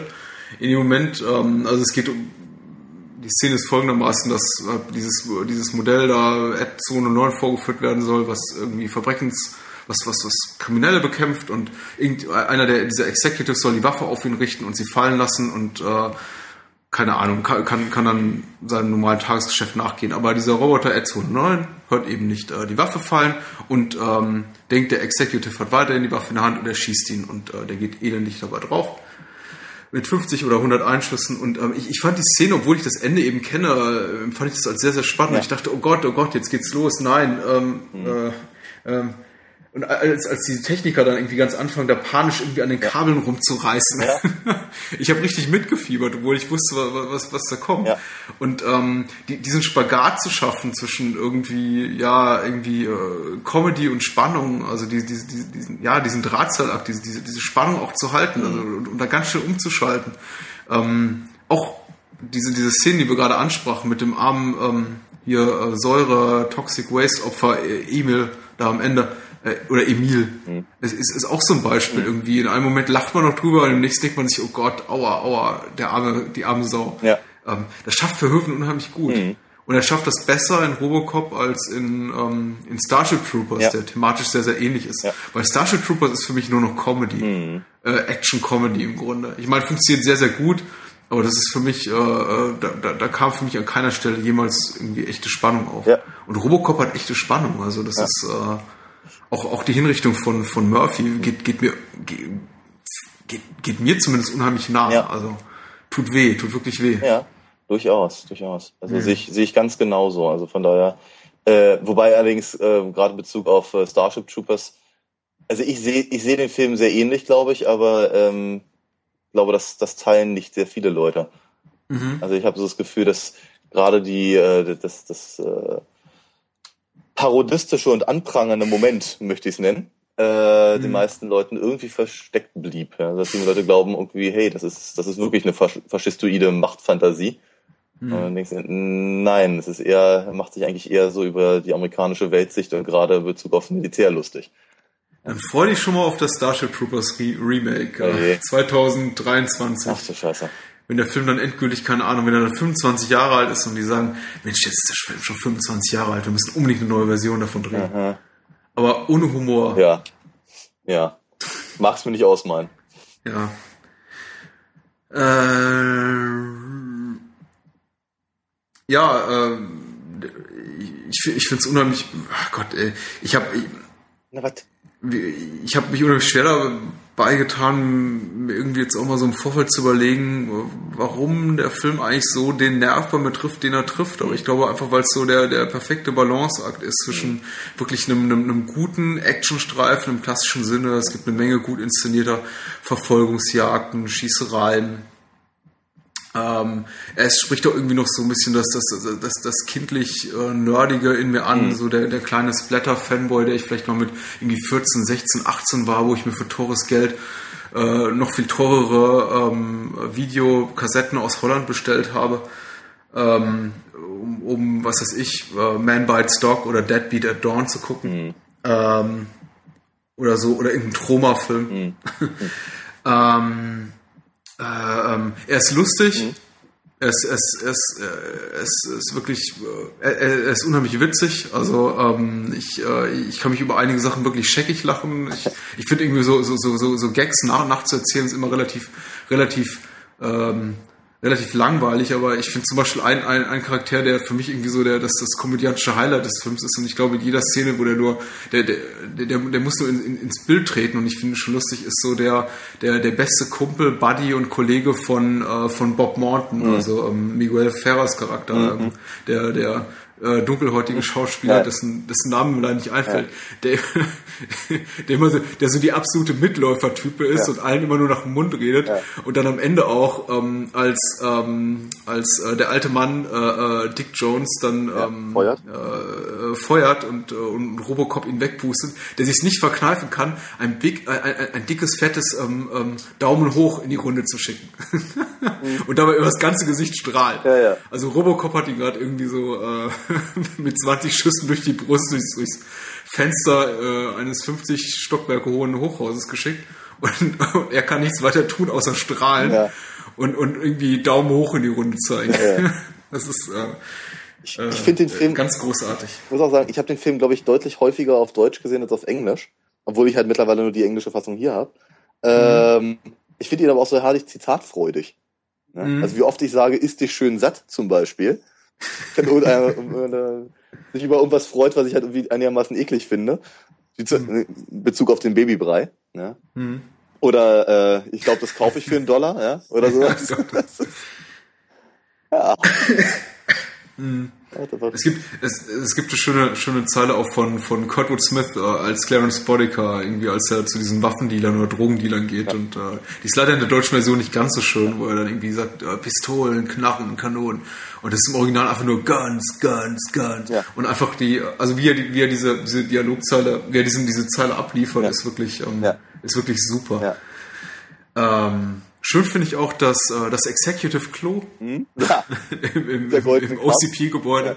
Ja. es ist äh, es ist einfach auch ähm, äh, no- noch sowas, warum der Film einfach mir so ein wohliges Gefühl ähm, äh, beschert, ist einfach, äh, er, er, er, äh, er verströmt einfach dieses 80er Jahre Flair aus, aus, aus jeder Pore. Ja, Äh, ähm, natürlich alle, alles durchaus, durchaus kritisch. Also es ist jetzt kein, kein Reagan-Ära-Film wie äh, Commando Nee, oder nee, so, wo einfach irgendein muskelbepackter Idiot durch die Gegend rennt und alle erschießt. Eher im Gegenteil. Ich habe erst das Gefühl, es ist so ein Schlag in die Fresse für die Yuppie-Gesellschaft damals. Ja, auf jeden Fall, auf jeden Fall. Es ist ähm, ähm, ähm, und er benutzt eigentlich das, was ähm, er ist eben auch immer nur so haarscharf an der Realität vorbei Mhm. und, und benutzt das unheimlich geschickt so als parodistisches Mittel. Also ich meine auch diese ähm, äh, ähm, äh, ich meine, guck dir nur mal das Apartment an von, von diesem, diesem jungen, aufstrebenden Executive Morton. hier, Bob Morton, wie das einfach schon aussieht. Ich meine, der ähm, äh, in dem Moment, wo er irgendwie zur Macht kommt, kann er nichts, fällt ihm nichts Besseres ein, als sich irgendwie ein paar Nutten zu bestellen. Ja. Äh, sich äh, kiloweise äh, Koks die Nase hochzuziehen und irgendwie sein, sein Apartment mit ähm, irgendwie äh, Fernsehtürmen und einer Fernsehwand auszustatten. ähm, ähm, was ja wirklich, äh, glaube ich, auch für, für, für viele Leute in dieser Ära auch so der, der, der Inbegriff des Wohlstands war. So, "Ka- cool, jetzt kann ich endlich koksen Ja. und mir irgendwie äh, 20 Fernseher an die Wand hängen. Ja.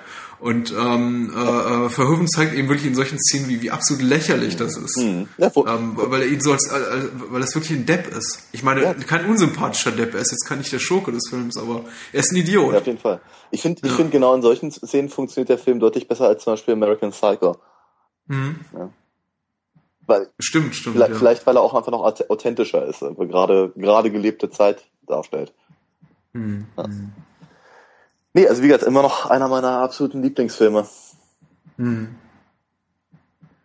Ähm, vielleicht was, was zu sagen, was, was ich jetzt, wenn, wenn ich es mal ein bisschen kritischer betrachte, nicht mehr so gut finde, ist im, im, Grunde, der Film ist relativ kurz und knackig, auch wieder das so, so eine Sache, die ihm auch relativ gut gefällt. Es ist jetzt so kein, kein großer, keine gro große zeitliche, kein großes zeitliches Investment, sich diesen Film anzugucken. Ja. Also von wegen, ich muss mal wieder Robocop gucken, dieses dreistündige Epos. Ja, ja. Äh, es ist halt ein äh, 90-minütiger Actionfilm und äh, darin, das ist auch eine Kunst, irgendwie so, sowas, äh, sowas mal zu inszenieren. Ich meine, heutzutage dauert jeder Actionfilm 140, 150 Minuten. Das macht alles schon immer so anstrengend. Ja, ja. Und Robocop kann man eben auch einfach mal irgendwie abends gucken und ist dann trotzdem noch nicht totmüde und erschöpft. Mhm. Ja.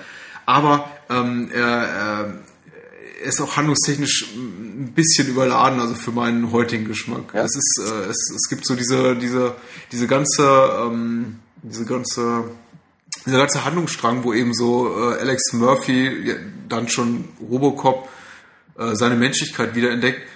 ist, ähm, damit hat der Film, glaube ich, echt zu kämpfen, dass so innerhalb dieser relativ kurzen Zeit, die er sich selber gibt, das irgendwie so, das, das zu porträtieren. Mhm. Also ähm, äh, er versucht zwar und schafft es auch irgendwie, mhm. ihn, ihn äh, wieder von Robocop zu diesem Cop Alex Murphy werden zu lassen. Ja. Allerdings eben nur dadurch, dass dieser ganze Prozess sehr, sehr schnell einsetzt. Also im Grunde wird Robocop auch nur nach, also oder Alex Murphy jetzt nach seiner Transformation zu Robocop auch nur äh, äh einen Tag im Einsatz gezeigt. Mhm. Und danach fangen eben schon so diese Flashbacks an. Mhm. Und ähm, er wird quasi wieder irgendwie zum Menschen. Also es ist jetzt kein, kein langwieriger Prozess. Es mhm. ist nicht, äh, es ist nicht Christian Bale in einem in einem dunklen Loch in The Dark Knight Rises, ja. der da 60 Minuten hockt und ähm, irgendwie achtmal versuchen muss, äh, den Brunnenschacht hochzuklettern, mhm. um äh, tatsächlich rauszukommen. Mhm. Nein, dieser Prozess geht äh, sehr, sehr schnell. Mhm. Also er ist sehr schnell wieder vom Roboter zum, äh, zum Roboter, vom Roboter sehr schnell wieder zum Menschen. Wobei das natürlich relativ clever gemacht ist, wie ich finde. Also die, mhm. ähm, die, die tatsächlichen Schlüsselszenen äh, dieser, dieser Transformation äh, gebe ich dir recht, die kommen relativ flink, werden dann mhm. aber auch entsprechend lange äh, gehalten. Also was ich, wenn er eben zum Beispiel sein, sein altes Haus besucht mhm. und äh, sich halt an seine, seine Familie erinnert und so. Andererseits finde, empfinde ich eigentlich nicht unbedingt, dass das halt so eine, also in, praktisch in der, äh, in der Geschichte der Figur mhm. äh, habe ich schon das Gefühl, dass eine etwas längere Zeit äh, vergeht. Einfach deswegen, weil es relativ gut geschnitten ist. Ja, weil du mhm. eben ähm, mit verschiedenen äh, Tages- und Nachtzeiten halt hantierst und dann eben mhm. äh, das nicht unbedingt ein einziger Abend sein muss, wo er im Einsatz mhm. ist. Dazwischen kommt dann ja auch nochmal irgendwie ein, äh, eine Reportage über ihn, wo er irgendwelche Schulkinder irgendwie besucht und sonst was. Also äh, ja, ja, du hast recht. Es ist tatsächlich, es ist ein, es ist ein größeres Zeitfenster als ähm, ich habe ich hab, ich hab's, ich hab's nicht so deutlich wahrgenommen, aber es ist tatsächlich ein relativ großes Zeitfenster. Es müssen wohl wirklich einige Wochen oder Monate ins Land ziehen, ja. die er da tatsächlich schon auf, äh, auf Patrouille ist. Ja. Ich hab's, ich, ich hab's nicht so empfunden. Also ich meine, im Film wird äh, relativ wenig von ihm gezeigt, ja. bevor er dann wirklich diese Szene kommt, wo er dann diesen, diesen Traum hat und diese Flashbacks kommen von äh, seiner ja, Ermordung, von seiner eigenen Hinrichtung. Mhm. Und ähm, in Wirklichkeit muss aber auch schon wirklich mehr Land, äh, Zeit ins Land gezogen sein, ist richtig. Ich meine, mittlerweile ist dieser junge Executive zum, zum Vizepräsidenten geworden. Es gibt diese ganzen äh, ähm, ähm Berichte und äh, äh, ähm, hier Dick Oberlieblingsbösewicht Jones hat äh, die Möglichkeit gehabt, einen äh, neue, neu, neuen Ad 209 auf den Markt zu schmeißen oder bauen zu lassen. Mhm. Also äh, da muss schon irgendwie viel, viel Zeit ins Land gegangen sein, ja. stimmt. Ich finde es ich find's eben ein bisschen ambitioniert ähm, für die Kürze der Handlung das alles so einzubauen. Andererseits ja. funktioniert das Ende auch wirklich nicht. Das, das, stimmt schon. Robocop ist eine klassische Superheldenfigur. Mhm. Ähm, am Ende wird er sogar zu Jesus und läuft übers Wasser. Ja, ja. ähm, und ähm, auch, auch das Ende des Films, also die letzten Szenen, wird nicht funktionieren, wenn wir nicht einfach wirklich eine, eine große Sympathie für Robocop oder auch Alex Murphy hätten. Und genau. Das ist, hätte er diese menschliche Seite nicht, hätten wir die einfach nicht. Eben, und das ist das große Problem mit, mit äh, Figuren in Masken. Mhm. Deswegen funktioniert ja zum Beispiel auch der, der große Schlusskampf zwischen Spider-Man und dem äh, Green Goblin nur sehr bedingt. Ja. Ja. Das sind zwei Figuren, deren Gesichter man nicht sieht. Und ein Großteil des Films sieht man halt Robocops Gesicht nicht. Und auch wenn er scheiße aussieht, wenn er immer die Maske abnimmt, muss man aber eben tatsächlich die Augen und all das sehen, damit ja. man eben äh, mit der Figur halt äh, in irgendeiner Form mhm. mitfiebert. Oh, dafür gibt es viele schöne Negativbeispiele. Eng, Eng Lees, ähm, The Hulk, ja. äh, Iron Man 2, ja. äh, computeranimierter Figur gegen computeranimierte Figur. Ja, ja. Ähm, ja ist problematisch. Ähm, ja, oh, wow, ich habe ähm, ich, ich habe ich hab irgendwie die große Befürchtung, wenn ich jetzt anfange, an, anfange äh, so irgendwie mehr ins Detail zu gehen, dass ich anfange mit, oh, die Szene ist gut und die Szene ist ja. gut und die Szene ist gut. Das möchte ich eigentlich dir ersparen, den Zuhörern ersparen, vor allem, weil ich glaube, die meisten haben den Film tatsächlich gesehen mhm. und jeder hat irgendwie so, so seine, seine, seine kleinen Lieblingsmomente. Ja. Ich finde, ähm, ich, äh, ich finde, wie gesagt, den Film irgendwie einfach super unterhaltsam. Mhm. Er, ist, er ist total kompetent inszeniert. Ich bin, ich finde ihn, äh, es ist auf jeden Fall ein, ein mutiger Film, mhm. ein Film auch von einem Regisseur, der genau der genau äh, weiß, was er will und was er kann. Mhm. Und ähm, äh, sowas, sowas sieht man eigentlich selten, ja. weil die meisten Regisseure, wenn sie eben aus dem Ausland kommen und sich irgendwie dann in, in Hollywood versuchen, erstmal ein, zwei Gänge zurückschalten. Mhm. mhm. Ähm, und das hat eben Verhoeven gar nicht gemacht. Der geht aufs Ganze, zumindest ja in, in, in der ungeschnittenen äh, Fassung. Ja. Und er hat es irgendwie geschafft, ähm, ja, äh, wahrscheinlich äh, geldgebenden Produzenten bei Orion äh, ähm, das Ganze irgendwie als äh, ja ähm, bombastischen Actionknaller zu verkaufen. Ja. Äh, ja. Und die haben wahrscheinlich gar nicht gemerkt, dass ihr ihn da gerade für ein sozialkritisches Stück Satire untergegeben Auf jeden Fall, der Film ist total subversiv, ja. ja. Dass man allerdings auch daran sieht, sieht wie, er, wie er wahrgenommen wurde. Weil ich mhm. glaube schon, dass die meisten damals zumindest, bevor man sich halt äh, 20 Jahre lang damit beschäftigen konnte, ihn vor mhm. allem halt irgendwie als äh, den nächsten Terminator gesehen haben. Ja. Und ähm, ja, ich finde im Übrigen, ich finde im Übrigen, dass es in, in Filmen dieser Art nicht mal stört, also auch nicht, also ja, ich glaube, sie haben sich auch gut gehalten. Äh, nicht, es stört nicht mal, dass die, dass äh, zum Beispiel Ed209 Stop Motion mhm. ist. Ja. Also ich glaube, das könnte man nicht besser machen, wenn man jetzt den George Lucas äh, äh, anwenden würde und da irgendwie jetzt ein computeranimiertes Teil reinstellt. Mhm. Es ist, ähm, es ist auf jeden Fall, es ist auf jeden Fall super gemacht. Ich finde, äh, ich, ich finde es auch sehr sympathisch. Ich mag auch die Art von Spezialeffekten. Ich bin immer so ein bisschen habe so ein zwiespältiges Verhältnis zu den Leuten, die sagen so, ja, früher war das irgendwie alles besser und Stop Motion und Latex und mhm. ähm, obwohl ich, obwohl ich mich selber teilweise dazu zähle. Mhm. Also ich mag, ich mag auch lieber irgendwie einen schönen Latex-Effekt als äh, irgendwas computeranimiertes. Aber in Robocop ist tatsächlich ist, ist wirklich ist wirklich sehr gut gemacht, weil man eben auch so dass das äh, ähm, das, das Gewicht dieses, ja. dieses Dings oh ja. fühlt. Also man merkt, da ist wirklich ja. irgendwas Plastisches im Raum, genau. Und auch wenn es eine, eine, eine, eine, hier mit, mit liebevoller Handarbeit animierte äh, Miniatur ist, mhm. ist das einfach so von, von, der, von der Inszenierung und, und von den Kameraeinstellungen so gut gelöst, mhm. dass man eben wirklich das Gefühl hat, da steht so ein ähm, drei Tonnen Roboter im Raum und äh, schießt gerade mit schweren Geschützen mhm. auf, äh, auf einen anderen, sehr viel äh, schmaleren Roboter. Ja. ja, ja. Wohl wahr.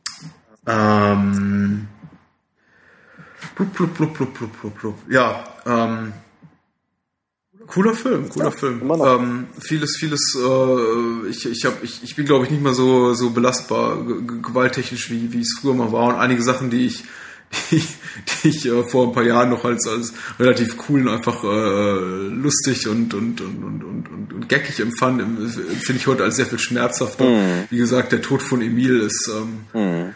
es ist schon so ein bisschen mitleiderregend. Mir, mir, mir tut auch am Anfang dieser Executive Leid, ja. der so da äh, erschossen wird. Alex Murphy tat mir schon immer leid, als er hingerichtet wird.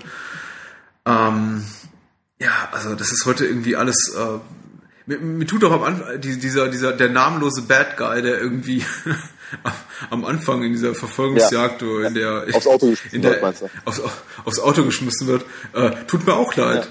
Tut, tut mir, ja, ja. Ich, ich bin da nicht mehr so belastbar. Äh, geht mir aber auch ganz genau so, aber ich glaube, deswegen hatte auch der Film damals bei mir so einen, äh, so einen, so einen äh, starken äh, Eindruck hinterlassen.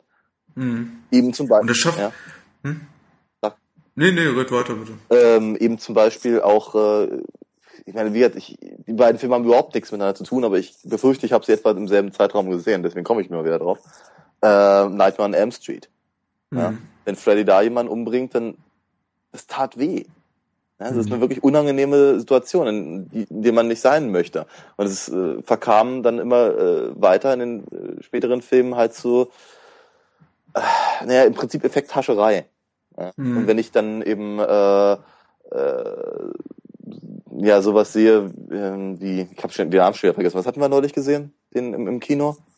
Äh, The Raid oder mhm. so ähnlich hieß das Ding? The Raid ja, genau. Redemption. Ja, genau. Jedenfalls, äh, ich äh, komme damit einfach nicht klar. Ich komme damit nicht klar, weil es einfach irgendwie, es ist so, es ist so überkandidelt und äh, zu, zu Nächste Woche gucken wir Society. Ah, ja, ich danke dir jetzt schon.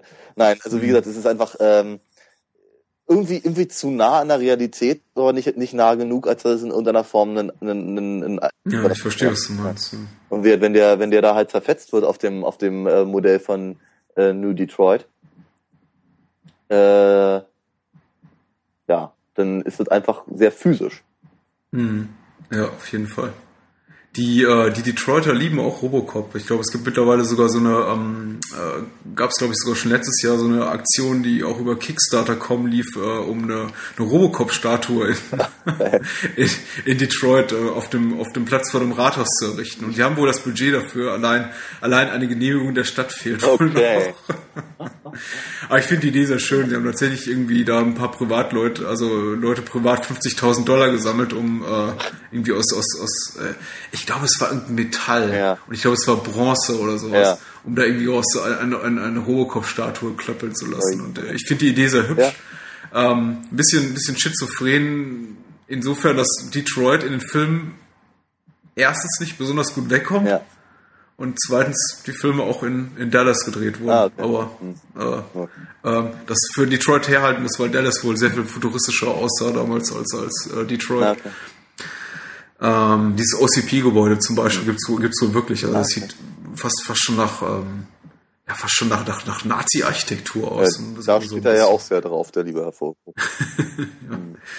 Ähm, ja, die ganzen Motive, die in Robocop schon vorkommen, die, die, die werden auch später äh, immer, immer wieder in, in, in Verhoeven-Filmen vorkommen. Ich meine, Robocop äh, selber, die Figur von Robocop, die läuft eigentlich auch das gesamte Spektrum, nämlich irgendwie äh, Tod, Wiedergeburt, ähm, darf übers Wasser laufen, bekommt ähm, am Ende noch ein Speer durchs Herz. Also er ist, er ist wirklich der, der, der äh, mechatronische Jesus. Ähm, äh, Deluxe. Und ähm, also so, es, ist, es, ist, es ist so wenig subtil, dass, ähm, dass ich mich immer wundere, dass, äh, dass, dass, dass Verhoeven irgendwie da niemand so drauf angesprochen hat oder dass das wohl irgendwie den, den, den Produzenten oder den Studios, die diesen Film finanzieren, wohl nie so bewusst war. Und er hat aber immer wieder in den Interviews betont, die, äh, irgendwie, die raffen das nicht. Die wollten unbedingt eigentlich nur wissen, ähm, äh, gibt's gibt's äh, wie viele Verfolgungsjagden gibt's, äh, wie, wie, wie lang wird der Film, was soll er kosten und wer spielt die Hauptrolle? Ja. Und die Hauptrolle sollte ursprünglich, äh, ähm, ich glaube, man hatte sogar sich, sich interessiert gezeigt an, an Arnold Schwarzenegger. Okay. Ähm, aber dann, als es ans Kostüm ging und man sich überlegte, was für eine Art von klobigen Kostüm man bauen müsste, damit das äh, Ja. Anis, Anis nicht unerheblichen äh, Körper umschließen kann, Ja. hat man sich dann doch so für einen der, der dünnsten, dünnsten Schauspieler entschieden, die man kriegen konnte. Ähm, übrigens da nochmal, ähm, auch, auch wenn es jetzt eher langsam aufs Ende zugeht, nochmal ein schnelles Kompliment an, an, an Peter Weller, Mhm. der wirklich das, das exzellent macht und ähm, absolut überzeugend wird, wirkt, vor allem in seinem Kostüm, was eben diese ganzen äh, Bewegungsabläufe äh, angeht. Ja. Also ähm, Ja, er bewegt sich es, es, es ist ja. wirklich, es ist wirklich super, es ist wirklich super. Und ich glaube, die, die, die wenigsten kriegen das hin. Und dass es wirklich so schwer ist, wie es aussieht, sah man dann eben auch, und da schließt sich der Kreis am Anfang über, Prime, über, über Robocop Prime Directives oder äh, auch die, die, die unglückliche Fernsehserie geredet, dass es eben wirklich schwer ist, äh, das beweisen die anderen Schauspieler, die sich auch an, an der Robocop-Figur versucht haben, die haben es ziemlich nicht mehr ansatzweise so gut hinbekommen. Nee, Ich glaube, Robert Burke war es in, im, im dritten Teil von, von Robocop, kann sein. ähm, der, der auch, glaube ich, ein Film war, der ein PG-13 bekommen Ja, hatte, ja. der dann wirklich sich schon irgendwie an, an jüngere Zuschauer wandte und ähm, vollkommen blutleer war im wahrsten Sinne des Wortes. Also, ja, ähm, Hm. nicht so glücklich gelaufen für Robocop. Nee, nicht wirklich. Das ist Aber, schade, aber, ähm, ganz ehrlich, den, den meisten Franchises geht's ja dann doch eher so. Ja, ja. Ich war, ähm, also ich, ich glaube, die, die, die einzige Serie der neueren Zeit, der letzten, äh, letzten 20, 30 Jahre, für die es wirklich relativ gut gelaufen ist bis zu einem gewissen Punkt, war wirklich die Alien-Serie, die ähm, relativ guten Run hatte bis, ähm, äh, ich, vielleicht sogar noch der, der, der Jean-Pierre Jeunet-Teil, also der vierte irgendwie auch noch halbwegs zu, halbwegs zu ertragen. Er ist zumindest nicht schlecht, auch wenn ich ihn problematisch finde. Ja. Ähm, aber äh, für, für Robocop, für Robocop zumindest ging es ganz schnell bergab. Ja. Also richtig schlecht wurde Alien dann als, als, als, als Predator Ja. dazu kam. Aber, aber äh, für Robocop ging es glaube ich schon mit dem zweiten Teil rapide bergab, wo man eigentlich versucht hat, nur den ersten Teil irgendwie zu kopieren. ohne zu begreifen, was den ersten Teil so besonders oh, ja. gemacht hat. Ja, völlig richtig. Ja. Ähm, gut. Hm?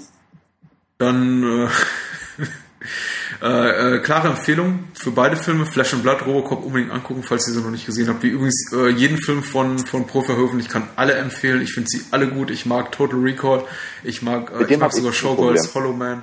Hm? Mit Total Recall habe ich mein Problem. Ja, aber ich glaube, du hast, ich, warte mal, ohne dass wir uns darüber unterhalten haben, ich glaube, du hast mit Total Recall mehr ein Problem als, als Philip K. Dick Adaption ja. als als äh, ja, ja. Film. Genau, das ist genau das ist das Problem, ja. Ja, das ist super erkannt, ja. Ja, vielleicht, vielleicht ein Thema für eine zukünftige Podcast. Ja. Ähm, Philip K. Dick wird Thema sein übernächste Woche, aber nach einer ganz kurzen Pause. Oder machen wir überhaupt eine Pause? Wie du magst. Hm, schenken wir uns okay. das. Äh, Philip K. Dick wird Thema sein übernächste Woche. Äh, nächste Woche haben wir zwei andere Filme für euch auch ganz besondere Leckerlis. ähm, Daniel hat sich die ausgesucht, ja, deswegen. Super, immer auf die kleinen Dicken, na super. Ja, ja, vor allem weil du so kleine Dick bist. Ich habe, ähm, nee, aber ähm, ich wollte damit eigentlich auch nur die Verantwortung und Aufgabe abwälzen, auf dich die Filme mal kurz vorzustellen, ah, okay. weil ich habe darüber nichts zu sagen. Ich kenne die Filme nicht. War beide ähm, nicht? Doch, äh, ich, ich ich kenne den einen, in dem auch Peter Weller die Hauptrolle spielt, ja. aus äh, ferner Vergangenheit, weil okay. ich mal irgendwann gesehen habe vor 10, 15 Jahren, ja. aber mich kaum daran erinnern kann. Von, dem anderen habe ich tatsächlich noch nie, von dem anderen habe ich tatsächlich noch nie gehört. Ja, okay. Dann äh, werde ich, werde ich mich gut vorbereiten aufs nächste Mal. ja. ja.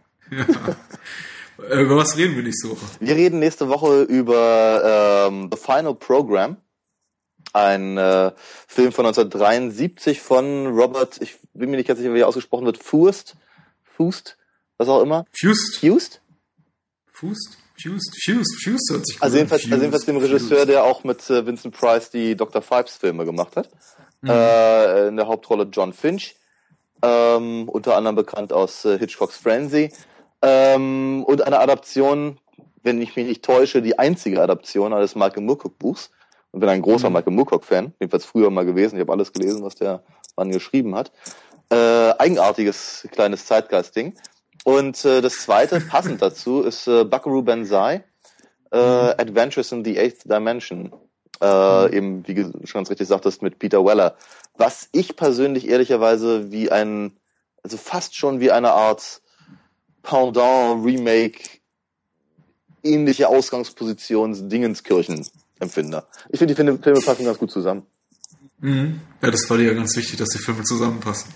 Du gibst mir heute links und rechts an. Was ist los? Was habe ich dir getan? Ist mal ein bisschen im Urlaub und dann sowas, ja? Ich bin total nett. Ich habe ja, ja. ähm, ich habe das auch vorhin, was ich mal sagte, glaube ich, gar nicht so böse gemeint, wie es rüberkam. Aber gut, so ist das nun mal. Wir verstehen es eben blend. Ja. Ich ähm, ich, ich war nächste Woche, ich, ich war letzte Woche so verpennt. Ich bin auch total unzufrieden mit der Podcast von letzter Woche. Aber ich glaube, darüber müssen wir jetzt nicht urteilen, sondern äh, die Leute, die das downloaden. Aber die Folge hatte so wenig Downloads. Ich glaube, das ging einigen so. Ich fand sie gut. Oh nein. Ja? ja. Ich habe mich, ich habe angefangen, mich zu konzentrieren ungefähr bei Minute 40 oder 45.